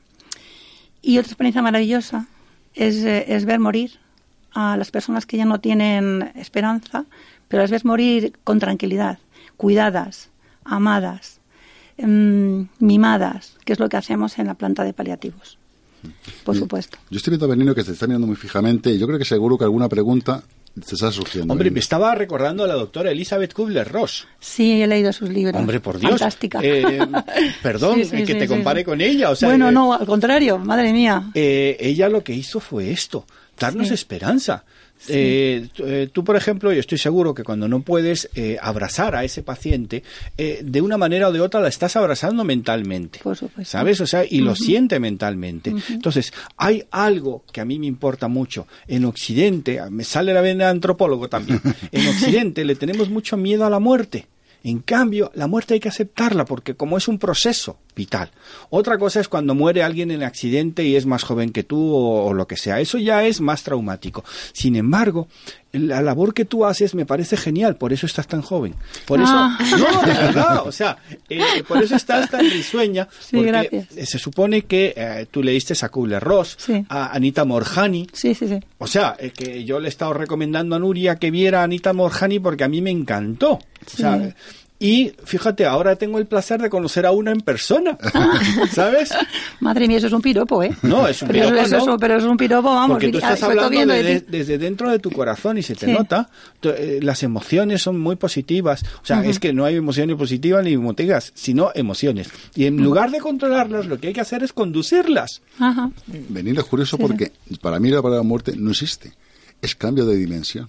Fíjate lo que... Claro, pero cada uno según, como está comentando ella, según eh, tu experiencia de vida, tus creencias, hay, hay muchos factores que, que pueden hacer que, que justo en los lo que sabes que van a ser los últimos días incluso te dé la vuelta a la tortilla todo lo que creías y de pronto cuando estás ahí casi a punto puede que, que cambien para bien, sentir rabia, montones de emociones que se sienten en ese momento, tanto la persona que está a punto de hacer el cambio como quien lo acompaña y quienes acompañan, porque en muchas ocasiones ocurre también es que como, como reflejas en el libro también escriben familiares y, y amigos, porque claro, también las familias y los amigos, estas circunstancias se viven también de manera muy dura, sobre todo desde la impotencia, Eduardo. Te quería decir que... Espera, espera, eh, que te hemos sí, puesto, gracias. te hemos No. puesto el micro tamaño Es que Sofía. estoy acompañado con Sofía, Sofía aquí a mi lado. Eh, te quería decir, yo, yo he percibido, eh, yo trabajo con crónicos dependientes degenerativos y con enfermedades que generalmente no se curan, viven con la enfermedad. Entonces, eh, yo cuando empecé, había una, una de estas enfermedades, que es el SIDA, que cuando yo abrazaba a la gente de SIDA me decían, ¿Qué hace? Eduardo, estás loco. Sí. Yo le daba un beso y me decía, pero bueno, incluso tu familia, mi familia me decía, pero bueno, ¿cómo puedes? Y digo, pero bueno, que muchas veces también es, es el desconocimiento. Sí, esa la Y es, ignorancia. eh, y- pero también le pasa eso a las familias que cuando no se les traslada toda la información, pues no pueden aportar todo lo que desean. Por eso te decía que lo de engañarnos mutuamente, yo no te cuento por no verte sufrir y tú no me cuentas, es una falta de comunicación, una mentira un poco mm, a escondidas. Quizás por eso, por no hacernos daño, pero al- si no nos comunicamos no sabemos qué te pasa, ni sabemos lo que, ni yo sé lo que tú puede- lo que puedo hacer por ti, ni contigo. Una de las Claro, y lo- ¿sabes? luego uno, uno, uno de los asuntos que, que esto daría lugar para otro debate, como muchos de los que tenemos aquí, es quién tiene derecho a la información. Y el paciente siempre tiene que conocer. Legalmente, el paciente tiene que conocer. Tendríamos, sí, no, pues decimos sí, pero no. Pero esto de no, no se lo vamos a decir, es el paciente el propietario de la información. Pero también- Otra cosa es cómo se lo vas a comunicar. Sí, pero, pero también él tiene que decidir, tiene derecho a Claro. decidir si quiere saber o no. Desde luego. Entonces no eso, le, tú pero, no le pero puedes... lo que tú dices, que decida el Que tiene paciente, derecho. o sea, no Sí, la sí, familia. sí. No es o sea, obligación, no, le diga a mi padre, no le diga, no, sí, su padre Exacto. es el dueño de su Sí, sí, sí, enfermedad. sí, sí. Y si él quiere saber, tiene todo el derecho, Claro, por eso, supuesto. eso nos pasa, yo te digo, mira, con algo menos similar, una anécdota personal, eso me pasó a mí con mi padre. Yo fui con mi padre que tenía una enfermedad pulmonar y, y fui con un médico que era, era pues de su edad más o menos. Entonces, tuvimos, estuvimos hablando acerca de ello y, y el médico le dijo una serie de pautas y terminamos y yo me quedé mirando al médico y, y esperaba que le dijera, y no tienes que fumar. Y el médico me miraba y dice, ah, Eduardo, pero, ¿qué quieres que le diga a tu padre? Que no tiene que fumar. Y me decía, y dice, bueno, y le dijo, estos chicos se creen que somos tontos. Dice, pues claro, pero es que llegamos a una edad que los demás opinan por nosotros. Pues claro que tu padre sabe que no tiene que fumar. Ah. ¿Pero qué quieres que yo se lo diga? Y que si lo fumas te vas a morir. Pues claro, pero él lo sabe. Que pensáis que, que llegado a una edad los mayores hacen tontos. No. Tienen, yo siempre lo digo, tienen derecho a conocer si lo desean. Si lo Que desean. yo comparto Para lo que tú tomar dices, hay gente más promiscua. también. Y a nosotros nos ha pasado con pacientes que llegan, entran, aun con un profesional, le diagnostican y le dicen, tiene cáncer. Y cuando ha salido, a los 10 minutos habla con su hija y dice, ¿cómo estás? Ah, no, muy bien, yo no me encuentro. ¿Qué- Pero no te ha dicho, que va, no ha dicho nada. No, De- que de- tengo un dolor que no sé qué me pasa. De todas maneras, O sea, esa, a esa amnesia parcial es fabulosa. Sí, exacto. Que de todas maneras ocurre que, que, que, que muchas veces eh, no, no, nos, no entendemos lo que nos acaban de decir. Se, se genera un bloqueo en que de pronto a lo mejor a la segunda o a la tercera vez dice, anda, si me ha dicho eso, dice, sí, ya te lo han dicho varias veces, pero no estabas preparado para, para comprenderlo. Y algo muy importante que, que yo creo al hilo de, de tener la información como cada uno quiera o pueda, que a veces es como podemos, no como no como queremos, es tomar también nuestras decisiones, porque porque antes estábamos hablando de, por ejemplo, de pues de, de- de los dos infartos que ha tenido Jesús, pues imagínate que que, que que no te dicen que te pasa algo grave. Nuria, perdona, pausa. Yo te voy a decir en todo momento, que la gente que me ha atendido en lo que es en la misma ambulancia, yo le dije, ¿cómo estoy? Y realmente me dijeron, estás en estado crítico. Claro, pero es que en ese momento tú, como paciente, tú no eres consciente. Por eso. Yo te explico. En ese momento piensas que están hablando de otra persona que no eres Sí, sí, que no va contigo. No te, estás en una nube ahí de, como dice, de amnesia que te protege. Que fue curioso porque incluso por la noche me dio una parada, y, pero fueron segundos, y vi, vi que de pronto vienen los tres enfermeras corriendo por la noche. ¿Y tú por qué? Y llega y dice, mi padre me dice, dice, ¿está bien? Digo, yo estoy de como una rosa. Dice, no, es que esa parada. Digo, no, ya lo he visto. La verdad es que Eso no va con mi corazón. la, la- la- la mente es fabulosa en estas cosas, como nos protege en muchas ocasiones. Pero sí que es verdad que, no sé, Ana, tú si tienes esta experiencia, yo, yo sí la he tenido como profesional de la salud, de que eh, las personas afectadas y la familia también muchas veces cuando no saben o cuando no tienen cierta información después de la experiencia dicen se sienten mal. Y digo yo al final todos eh, lógicamente tienes que gestionar el no haber podido decir, abrazar, contar, expresarte, perdonar, arreglar montones de cosas o simplemente disfrutar de, de la persona Sí. en ese momento de la vida, que no estamos diciendo necesariamente que se vaya a morir, sino convivir y vivir con esa persona a la que quieres algo tan ¿Pero a gordo. ti no te parece que tendríamos que hacer eso sin necesidad de estar malitos? Sí, exacto, pero es que esa es la... Sea, esa es que es no la gran- tenemos, no tenemos la- que esperar a que nos digan un Esa es, pronóstico la, esa es la gran de enfermedad. lección, esa es la gran lección de estas circunstancias. Claro. Por eso digo que como no vivimos acostumbrados a decir te quiero, dame un abrazo por las buenas, sino en circunstancias, vamos, en los cumpleaños y poco más, si acaso, pues eh, creo que la gran lección es, es esa y también la reflexión de, de decir, por lo menos díganme qué pasa, quiero saber lo que está ocurriendo para que pase lo que pase, que la vida esté lo más arreglada posible, que luego hay muchas personas que han perdido a un ser querido. Es que nunca le pedí perdón, es que nunca arreglé esto y se tiran montones de años sufriendo porque no han podido arreglar determinada Bueno, ese cosa. sufrimiento ya, tiro pasado, yo creo que ya no merece la pena ni siquiera sufrirlo, ¿no? Pero Ya. deberíamos de intentar concienciarnos de que estamos vivos, que estamos buenos o malos, da igual, pero que debemos de querernos, debemos de abrazarnos. Mm. De- ya, yo me subtitulo la abrazadora de mi planta y de mi vida y la besucona. Entonces, mira, de- te voy a contar una cosa que en cierta ocasión contamos aquí en el programa, y ahora te dejo benigno, que, que justo hablábamos de esto, de la importancia del contacto físico, y en mi casa decimos, somos mucho de decir, deme un abrazo. Que lo necesito así por las buenas. Y Exacto. decimos que somos de la familia de las achucháceas. Sí, sí, sí. Como todas las plantas se acaban en áceas, pues tú también eres de las sí, sí, achucháceas. sí. Nosotros somos Totalmente. achucháceas. Tomo el ejemplo de Michael Landon y que lo saco en mis libros. Alguien debería decirnos en un momento de nuestra vida que nos estamos muriendo y que realmente creamos que nos estamos muriendo. Yo he trabajado con, los- eh, con, con una tribu de los indios pueblo en Arizona, donde ellos se mueren eh, cada X tiempo. O sea, hacen el ritual de que se mueren y eh, lloran un montón y deciden echar todo, perdón, eh, lo estaba echando para allá, eh, de- deciden echar todo fuera. Y cuando reviven, cuando nace el sol otra vez, vuelven a revivir. Por lo tanto, lo de Michael Landon, y luego me voy a Gloria Estefan, ella tuvo un accidente muy grave que le cambió la, vi- la vida y comprendió que si ella hubiera muerto, jamás le podría haber dicho a su, a su abuela lo mucho que lo quería, lo mucho que lo sentía. Y entonces ahí es donde Ana Mari lo hace muy bien, porque lo está haciendo ahora con la gente que está viva. Es una oportunidad sin esperar, maravillosa. Sin esperar, pero realmente, Otra cosa, lo de Jesús. Probablemente tú estabas fuera de tu cuerpo cuando tú te vistes que venían las tres azafatas. Perdón, Las atrasadas.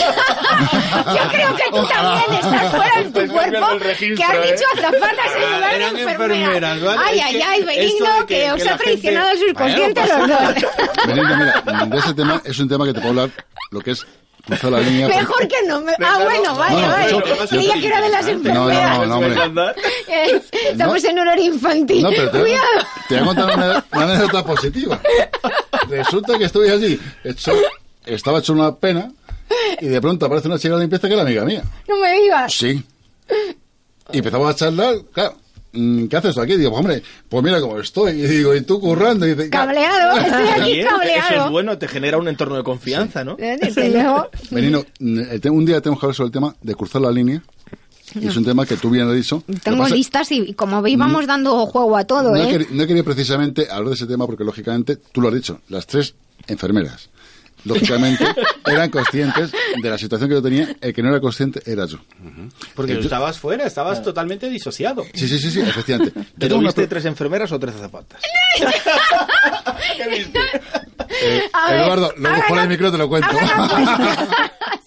Eh, Ana, Ahora, en yo- serio. eh, yo, por ejemplo, una cosa, una cosa que me viene a la mente es vosotros que estéis día a día con los pacientes. Lógicamente los médicos van de visita un ratito, pero el que realmente convivís con los pacientes sois vosotros. ¿Tenéis que utilizar mucho la psicología o improvisar con un paciente para animarle y motivarle? Claro. Es que cada paciente es diferente. Como cada Por eso. ser humano es diferente, cada enfermedad se, se gestiona de una manera diferente, las familias son diferentes. Nosotros en la planta de paliativos no solamente tenemos pacientes enfermitos en las camas, sino que tenemos a las familias que es como unas son enfermedades compartidas. Eh, eh, eh, sufren lo mismo que ellos, padecen lo mismo que ellos, pero además con una- un añadido, que como tú decías, el que está enfermo parece como que no lo está, no se siente tan malito como está, y la, y la familia, visto desde fuera, sí que siente que su familia, que su marido, su hijo, se, se le escapa, se le va. Es el que habla con el médico, el que recibe toda la información, con lo cual es un- una persona que también está enferma de cierta forma, ¿no?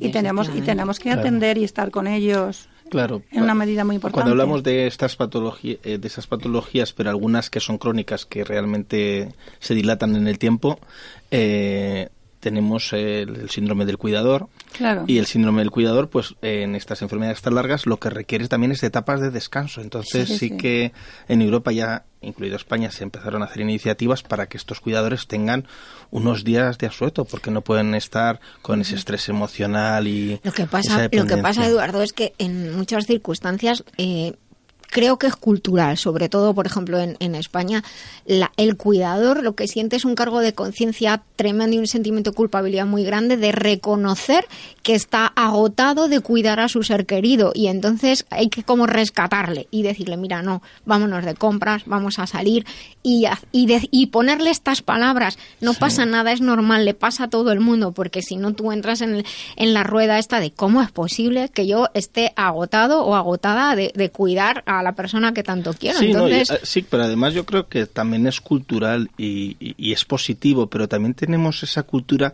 que no es tanto que, que figura en el que dirán. Entonces, Claro, claro, la por gente eso se digo genera, que- voy a ir porque no van a decir, bueno, sí, puedes estar, tienes que dosificarte, hay que repartir. Estas familias, hay gente que tiene que son más de familia, hay gente que son más de menos. Estamos hablando de esas personas que tienen menos. Eh, Emocionalmente yo creo que siempre estamos vinculados, pero hay que empujar a que por lo menos, por lo menos puedan desconectarse, pues no sé, unos días, porque es lo que hablábamos de antes, absorben la enfermedad y generan un estrés que les puede llevar a una situación a ellos mismos, desfavorable. ellos mismos Sí. Te quería preguntar una cosa, Ana Mari, perdón, Dime. Jesús. Dime. Eh, te habrás encontrado pacientes solos, que no les va a visitar sí. nadie. Sí, sí, sí. Porque estamos hablando de Sí, esto, más- pero hay más mucha vez, gente que no va a visitarles nadie. Más Y creo que en donde tú trabajas hay un montón de gente así, sí, sí, sí, además. más de una vez. Hay veces que ellos mismos reconocen que no han sido buenos, que no se han portado bien con su familia y que están solos por eso. Y lo reconocen. Mira, es que he sido un desastre y estoy solo y no, no viene nadie a verme por esta razón. Pero quería apuntar también una cosa, referente a lo que decís de eso de las familias. Curiosamente, hay esposas sobre todo, Hmm. sobre todo porque las madres e hijos es otro mundo aparte, ¿no? Porque los hemos parido y son siempre buenos, enlace. pase lo que pase, ¿no? Pero hay esposas que han sido maltratadas y siguen al pie de la cama. Sí, sí. siguen a pie de la cama, además sintiendo una responsabilidad de que tienen que estar con ellos día y noche hasta que esa es- que se- marche, marcha. O sea, a mí me parece eso, vamos, valorable al 100%. Quizás yo no lo entiendo, porque yo algunas veces digo que, que quizás no sé querer o no sé querer de la forma que se debiera querer. Bueno, hay yo yo me siento así. Quizás también, tampoco me ha llegado eh, he estado en un extremo semejante, ¿no? De tener a una persona así, no lo sé. Pero yo ahora mismo cuando veo ciertos comportamientos siento la sensación de que yo no sé querer o no sé querer lo suficientemente bien. Porque a mí me alucina, o sea, yo me quedo asombradísima de cómo dan su vida, su tiempo, su salud por esa persona que te digo que muchas veces les ha maltratado. Bueno, ahí yo creo que influye, aparte de temas culturales, Sí. y sería un tema muy profundo para hablar, pero yo creo que de- detrás de todo hay el tema de que uno tenga la conciencia tranquila, ¿no? El hacer las cosas de la manera en que tengas la conciencia tranquila, aunque eso sea machacarte a ti mismo, Sí. porque lo que tú estás diciendo Sí, sí. Es, es así. Sí, sí. Pero ya no el que dirán, sino tú, tu conciencia tranquila. No vaya a ser que desde el otro lado la siga fastidiando. Sí. Pero ahí también chocamos con uno de los, de los males de nuestro siglo que ya se está tratando en parte a nivel social y cultural, que es la soledad. Hay mucha gente que está sola, Sola, sí, que tiene familia y está sola. Eh, Pero sabes una cosa, yo creo que estamos solos porque no fomentamos nuestra parte de niño. Yo creo que en la naturaleza humana deberíamos de ser siempre y mantener siempre, a lo largo del tiempo, la parte de niño y un poquito de locura. Y con esa parte infantil, esa parte de locura, seguramente que tendríamos más amigos. Porque seríamos capaces de eso, de llegar a un parque o llegar a un. estar paseando y decirle a alguien, oye, ¿quieres ser mi amigo? ¿Cómo te llamas? Hablar con cualquiera. ¿Cómo hacen los niños? Y Sí, no, nosotros. eh, eh, esa, esa parte Sí. estoy de acuerdo contigo, pero, pero también estoy en, en desacuerdo que tenemos una población muy infantil también. ¿eh? Bueno, a ver, a ver, a ver, a ver, una cosa es la O sea, en infantilidad actitud, en- y en que, no- que no, que no- que no has crecido o sea, y otra cosa es esa parte de, de crío que te, eso que te hace actitud, relacionarte de otra manera, Una ¿no? actitud de la, en la población que también es muy egoísta y es muy infantil. A ver, Benigno, que te tengo miedo. Sí, no. Pues bueno, madre mía, lo que me ha dicho mi pobre Benigno. El arte más difícil. No, pero por lo que sabes, no por lo que Ah, dices. bueno, bueno. Te tienes El que... arte. Tú vente cuando quieras. El arte más difícil es el saber estar solo con uno mismo y disfrutándolo. Yo llevo veintipico años eh, viviendo solo. O sea, y realmente disfruto horrores. Y por eso hago tanto. Y por eso estoy más joven. Porque antes Eduardo dijo que él era el mayor. ¿Qué va? Él tiene 16 años menos que yo. Ah, ya has echado más o menos. Yo No, le hice la pregunta porque le dije, Jesús y yo vamos a llegar a los noventa y pico años y vamos a seguir juntos. ¿Por qué? Porque tendremos por, con, con, con quién hablar. Solamente te hago el apunte. Anita Morjani. Por lo menos el uno con el otro. Cuando, cuando sale del hospital, va a salir del hospital, el médico le pregunta, Anita, ¿qué vas a hacer ahora? Y dice, irme de compras.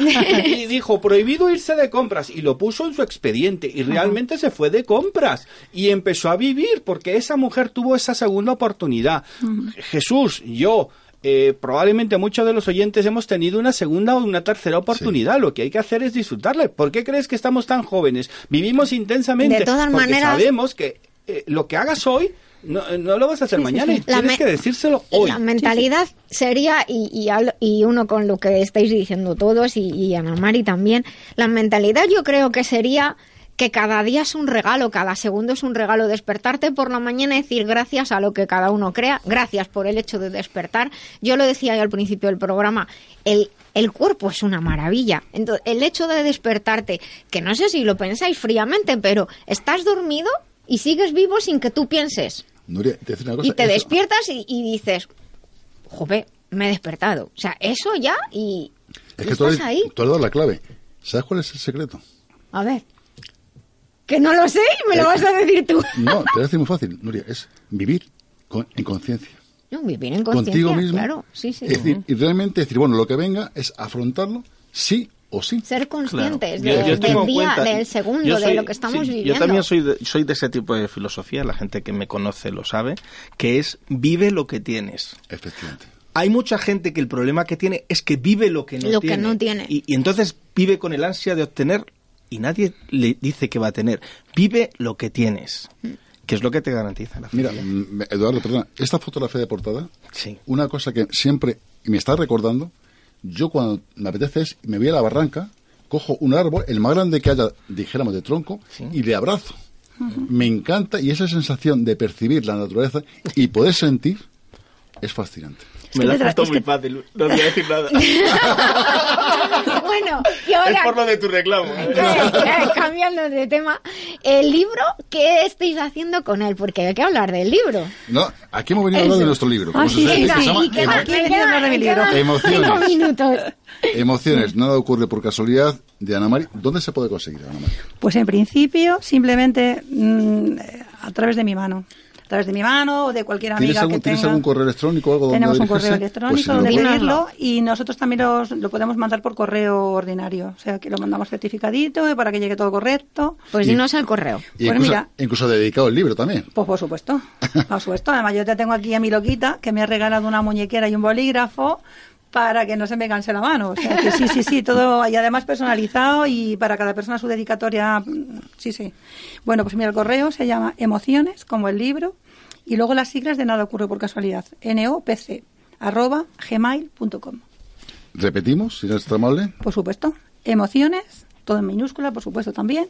N-O-P-C, nada ocurre por casualidad, que son las siglas de esto, arroba gmail.com. Ahí lo podéis pedir, os contestamos con un ok como que se ha recibido el pedido. En ese momento os damos el número. libro que le hacemos una fotito. Os damos el número de cuenta donde podéis hacer el ingreso, que además es súper baratísimo, porque hemos puesto 13 euritos para que no sea gravoso para nadie. Al mandarlo por correo ordinario, cobramos 3 euros por el envío, que no son 3 euros, son 5 y pico, pero eso, ese euro y pico lo asumimos nosotros para que al cliente no le salga demasiado gravoso. Y, y ya está, y poco más. Y os mandamos el librito con muchísimo amor y dedicado al que lo quiera dedicado, pues por supuesto. Y la gente que va en el libro les encantará que les escuchen y realmente sepan sus emociones Sí. el día a día. Claro. Y Ana Mari, quiero darte las gracias en nombre de nuestros oyentes, en nombre mío propio, de nuestros compañeros que están aquí Gracias en a este, todos. por la labor que hacéis, por de esa decisión, porque hay gente que va al trabajo, cumple su horario y se va corriendo, sin embargo tú, por lo que veo, el trabajo te lo llevas a casa. Sí, sí, sí, sí. A veces hasta las 2 las 3 de la mañana, que eso me ha costado a mí. Y eh, bueno, y con mis hijos, que gracias a ellos les, que les pedía ayuda informática, me han echado mucha mano. Pero te hace una pregunta, Ana Mari, muy personal. Dímelo. ¿Has llegado a llorar escribiendo el libro? Por supuesto.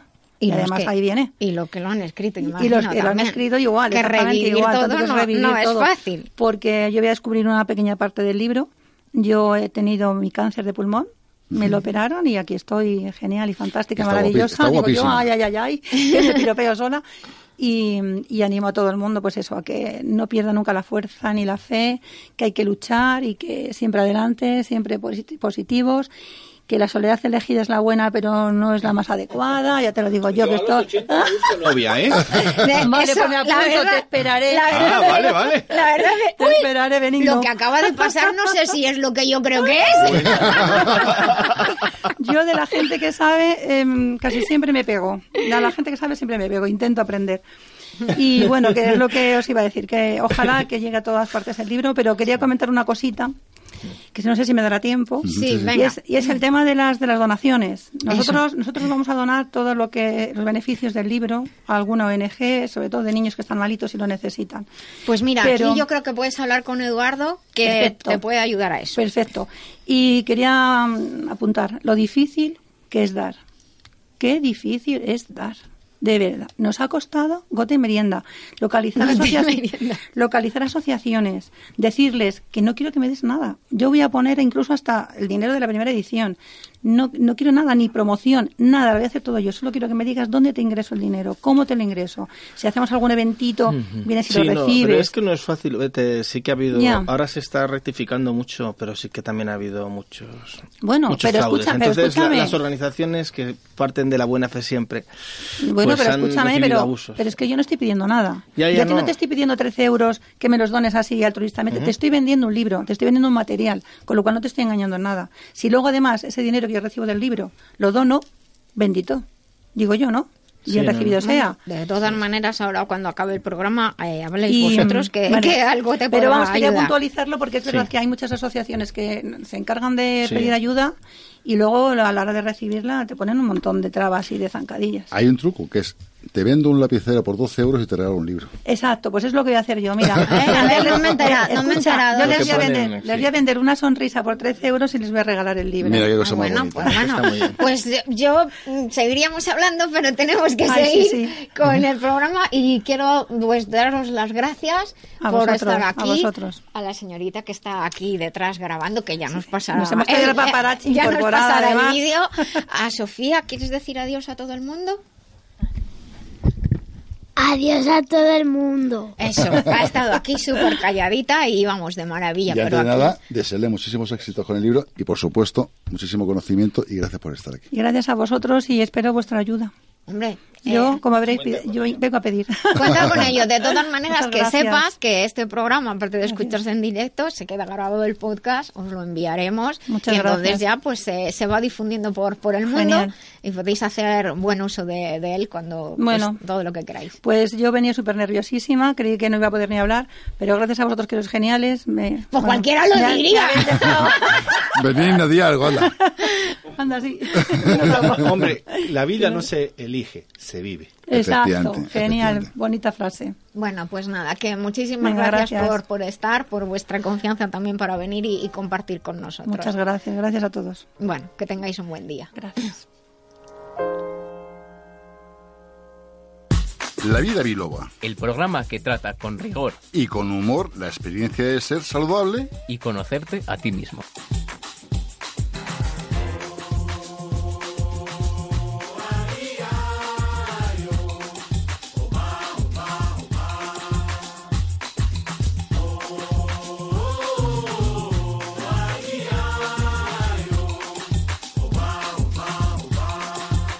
Mushkina.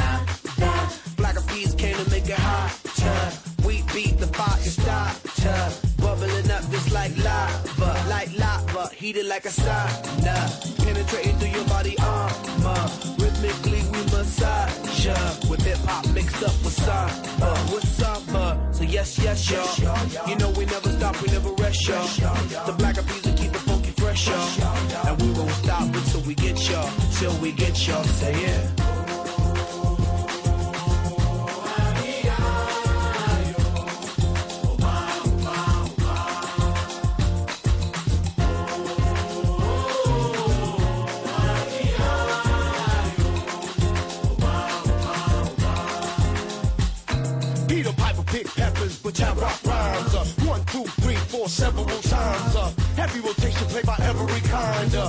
Radio station blessing every mind. We crossing boundaries like every day.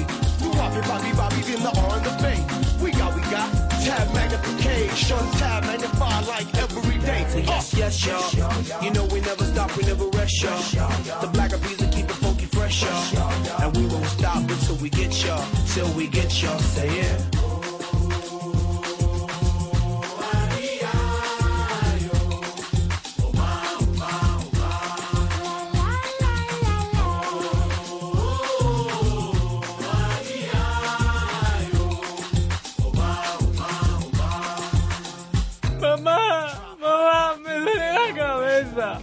Mami no está. Doctora Nuria, doctora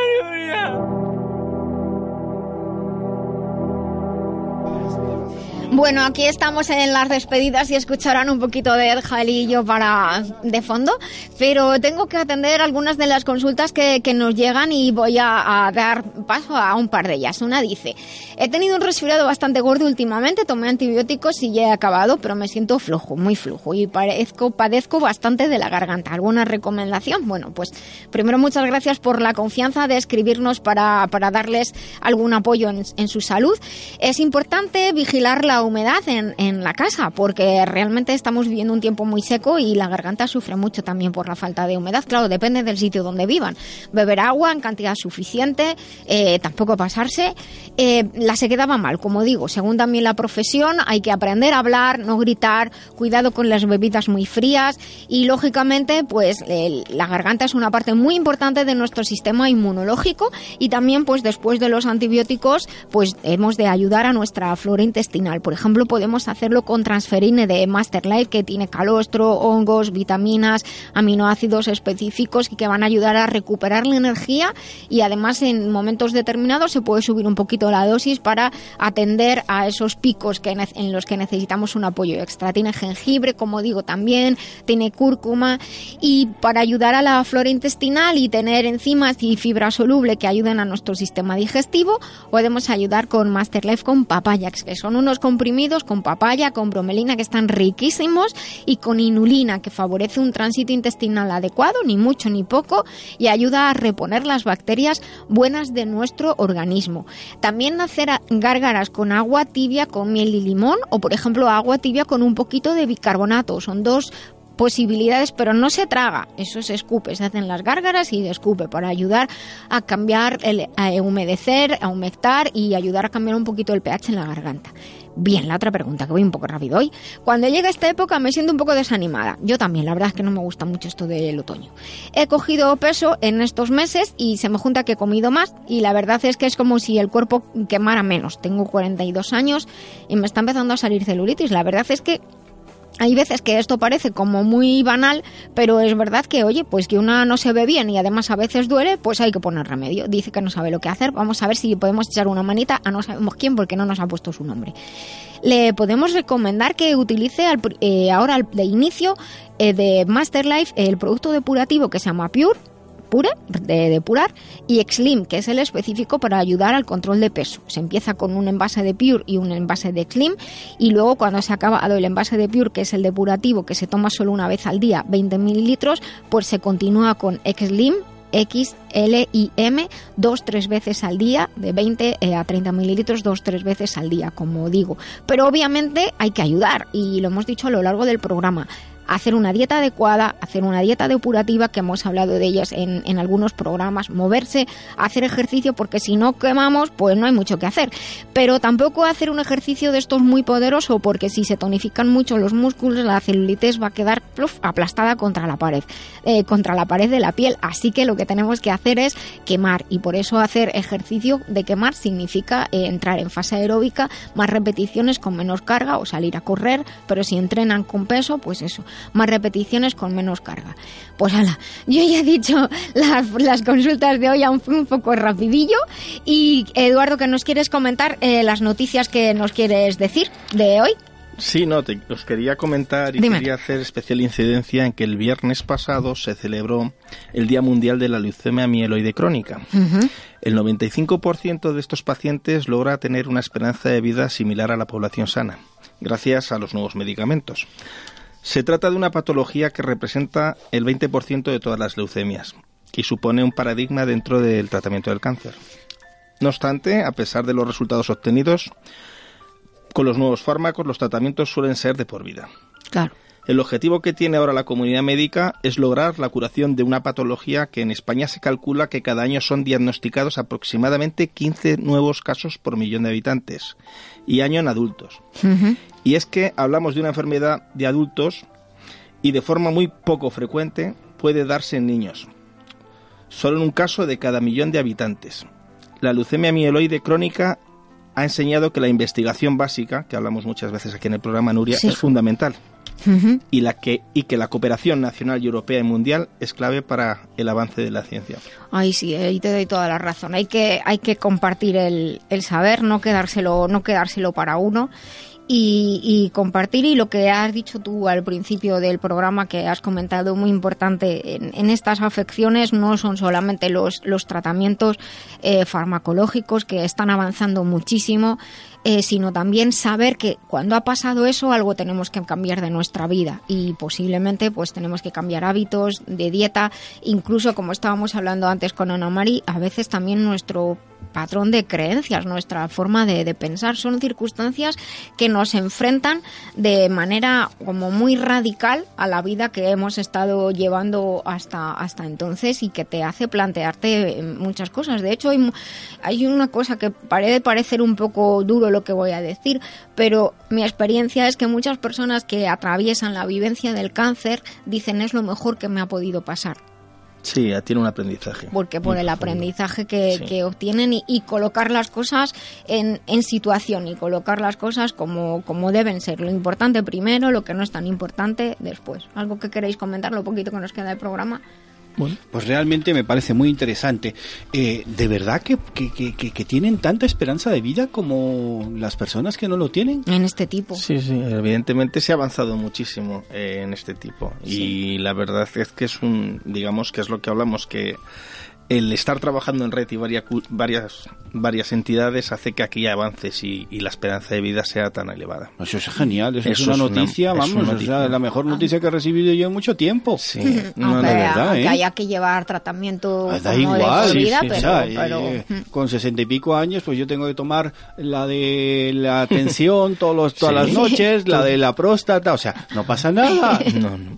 No, la Bueno. verdad es que están habiendo muchos avances y yo pues sí que me, me gustaría que, que hubiera unión entre, entre todos, que se comparta la información, que no haya eso de esto lo he hecho Claro. yo, que compartamos la información y que compartamos además pues distintas maneras maneras complementarias de, de ver la salud Eso porque es. hemos tenido un caso ahora muy muy bonito hablando sobre el libro. Que nos está diciendo que podemos sacar del tema que hemos estado hablando hoy con Ana Mari que es muy importante el manejo de las emociones para sacar adelante a las personas mejor estoy segura de que una persona que atraviesa una situación de una enfermedad difícil se atraviesa mejor de la mano de alguien y si estás tú solo, pues a lo mejor agarrándote. Hay una frase que, que yo empleo muchas veces en mi vida y algún día os contaré, pero en cierta ocasión me salvó la vida.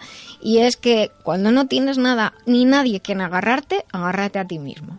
Perfecto. El éxito de este programa es que unimos estas dos cosas y evitamos las creencias limitantes, porque las creencias limitantes son las que nos mantienen unidos al pasado. O sea, realmente pienso que el programa que estamos haciendo hoy me parece fantástico porque hemos traído una amalgama de situaciones diferentes. Que es la vida es así. Así es la vida. que la vida no está compartimentada, somos nosotros los que hacemos compartimentos estancos y eso en ningún área de la vida ni en ninguna profesión creo que esté bien. A veces a lo mejor un arquitecto que tiene una manera de pensar y viene alguien que no es arquitecto y le dice, "¿Y por qué no lo haces así? Y resulta que esa, esa, ese consejo es importantísimo. Claro, no, es la, la aportación y la suma de todos y que para, para distintos eh, incógnitas o distintas situaciones hay muchas soluciones, que es lo que decía Benigno. Aquí recibimos aportaciones, todas son bienvenidas, todo es una suma, que es como comentábamos, ahora se está avanzando mucho en, en, en todos los diagnósticos por, por estos tratamientos multidisciplinares en los que todos aportan su conocimiento y en base a eso se busca la mejora de todos. Y además lo que decimos muchas veces, lo que creo que también es muy importante es la honestidad de, de- los profesionales. Cuando ves que algo se escapa de, de tu conocimiento o de tu, o de tu destreza, pues hay que pasar el, el paciente, compartir con otra persona, pedir ayuda, que también como profesionales no nos debe dar vergüenza decir, mira, esto la verdad es que no lo sé manejar yo, vamos a pedir ayuda y trabajar, como tú dices, de manera multidisciplinar, Bueno. que uno más uno es mucho más Claro. que dos. Y un brindis para el otoño, ¿no? Que el otoño es el mi otoño. estación favorita. ¿Es tu estación favorita? Sí. Bueno, a eh, mí... Una de las cosas que he concluido en esos tres años que llevamos de programa, con toda la gente que está pasando por el programa y la que queda por pasar, Lo que queda por pasar. sí, efectivamente, es una cosa que siempre me gusta es la gente es consciente de que hay que vivir el presente y siempre en armonía, que es curioso. Hmm. Es decir, normalmente todos sabemos que tenemos problemas, circunstancias, pero todos al final sacamos el lado positivo y vemos el lado positivo. Y eso es lo que nos alegra el día a día. Pues somos un programa transmutador. Dani nos tiene que poner una información y ya nos despedimos. Doctora Lorite, ¿es verdad que el hígado es uno de los órganos más importantes del cuerpo? Así es, porque participa en la detoxificación de la sangre. Por eso yo recomiendo Master Life Green. ¿Y esto cómo lo explicamos a los oyentes? En el hígado se realizan tantas reacciones bioquímicas que de él depende todo el cuerpo, incluyendo el sistema nervioso, endocrino, inmunológico, incluso el estado de ánimo. Pues ya lo saben, Master Life Green, porque un hígado saludable es esencial para el bienestar. Master Life Green en. Master Life, maestría para cada momento de la vida. Los productos de la radio para cuidar tu salud los encontrarás en globalmedicalzone.com y en el teléfono 697 13 45 22. Recuerda globalmedicalzone.com, tu tienda online de confianza con asesoría personalizada y en línea con el espíritu de la vida biloba, porque la salud es el tesoro más preciado, globalmedicalzone.com. Bueno, pues ahora ya sí que estamos a punto de, de despedirnos, así que pues quiero despedir a todo el equipo, a Antonio Jesús Zarza, a Quisco que hoy está, sé que está escuchándonos, a Benigno hasta el próximo día, Benigno. Hasta el próximo día. Jesús, hasta el próximo día Hasta el también. próximo día. Y Eduardo, muchas gracias por estar con nosotros Es aquí un placer siempre, siempre. y traernos siempre información tan interesante. Y a todos ustedes les recuerdo que estamos en La Vida Biloba, en Libertad FM, estamos en la web lavidabiloba.com donde pueden encontrar los accesos, el podcast, la música, todo lo que necesiten. Y recuerden sonreír, pues el cerebro cree que somos felices y todo el cuerpo así lo recibe. Hasta el próximo sábado, vivan conmigo la vida Biloba.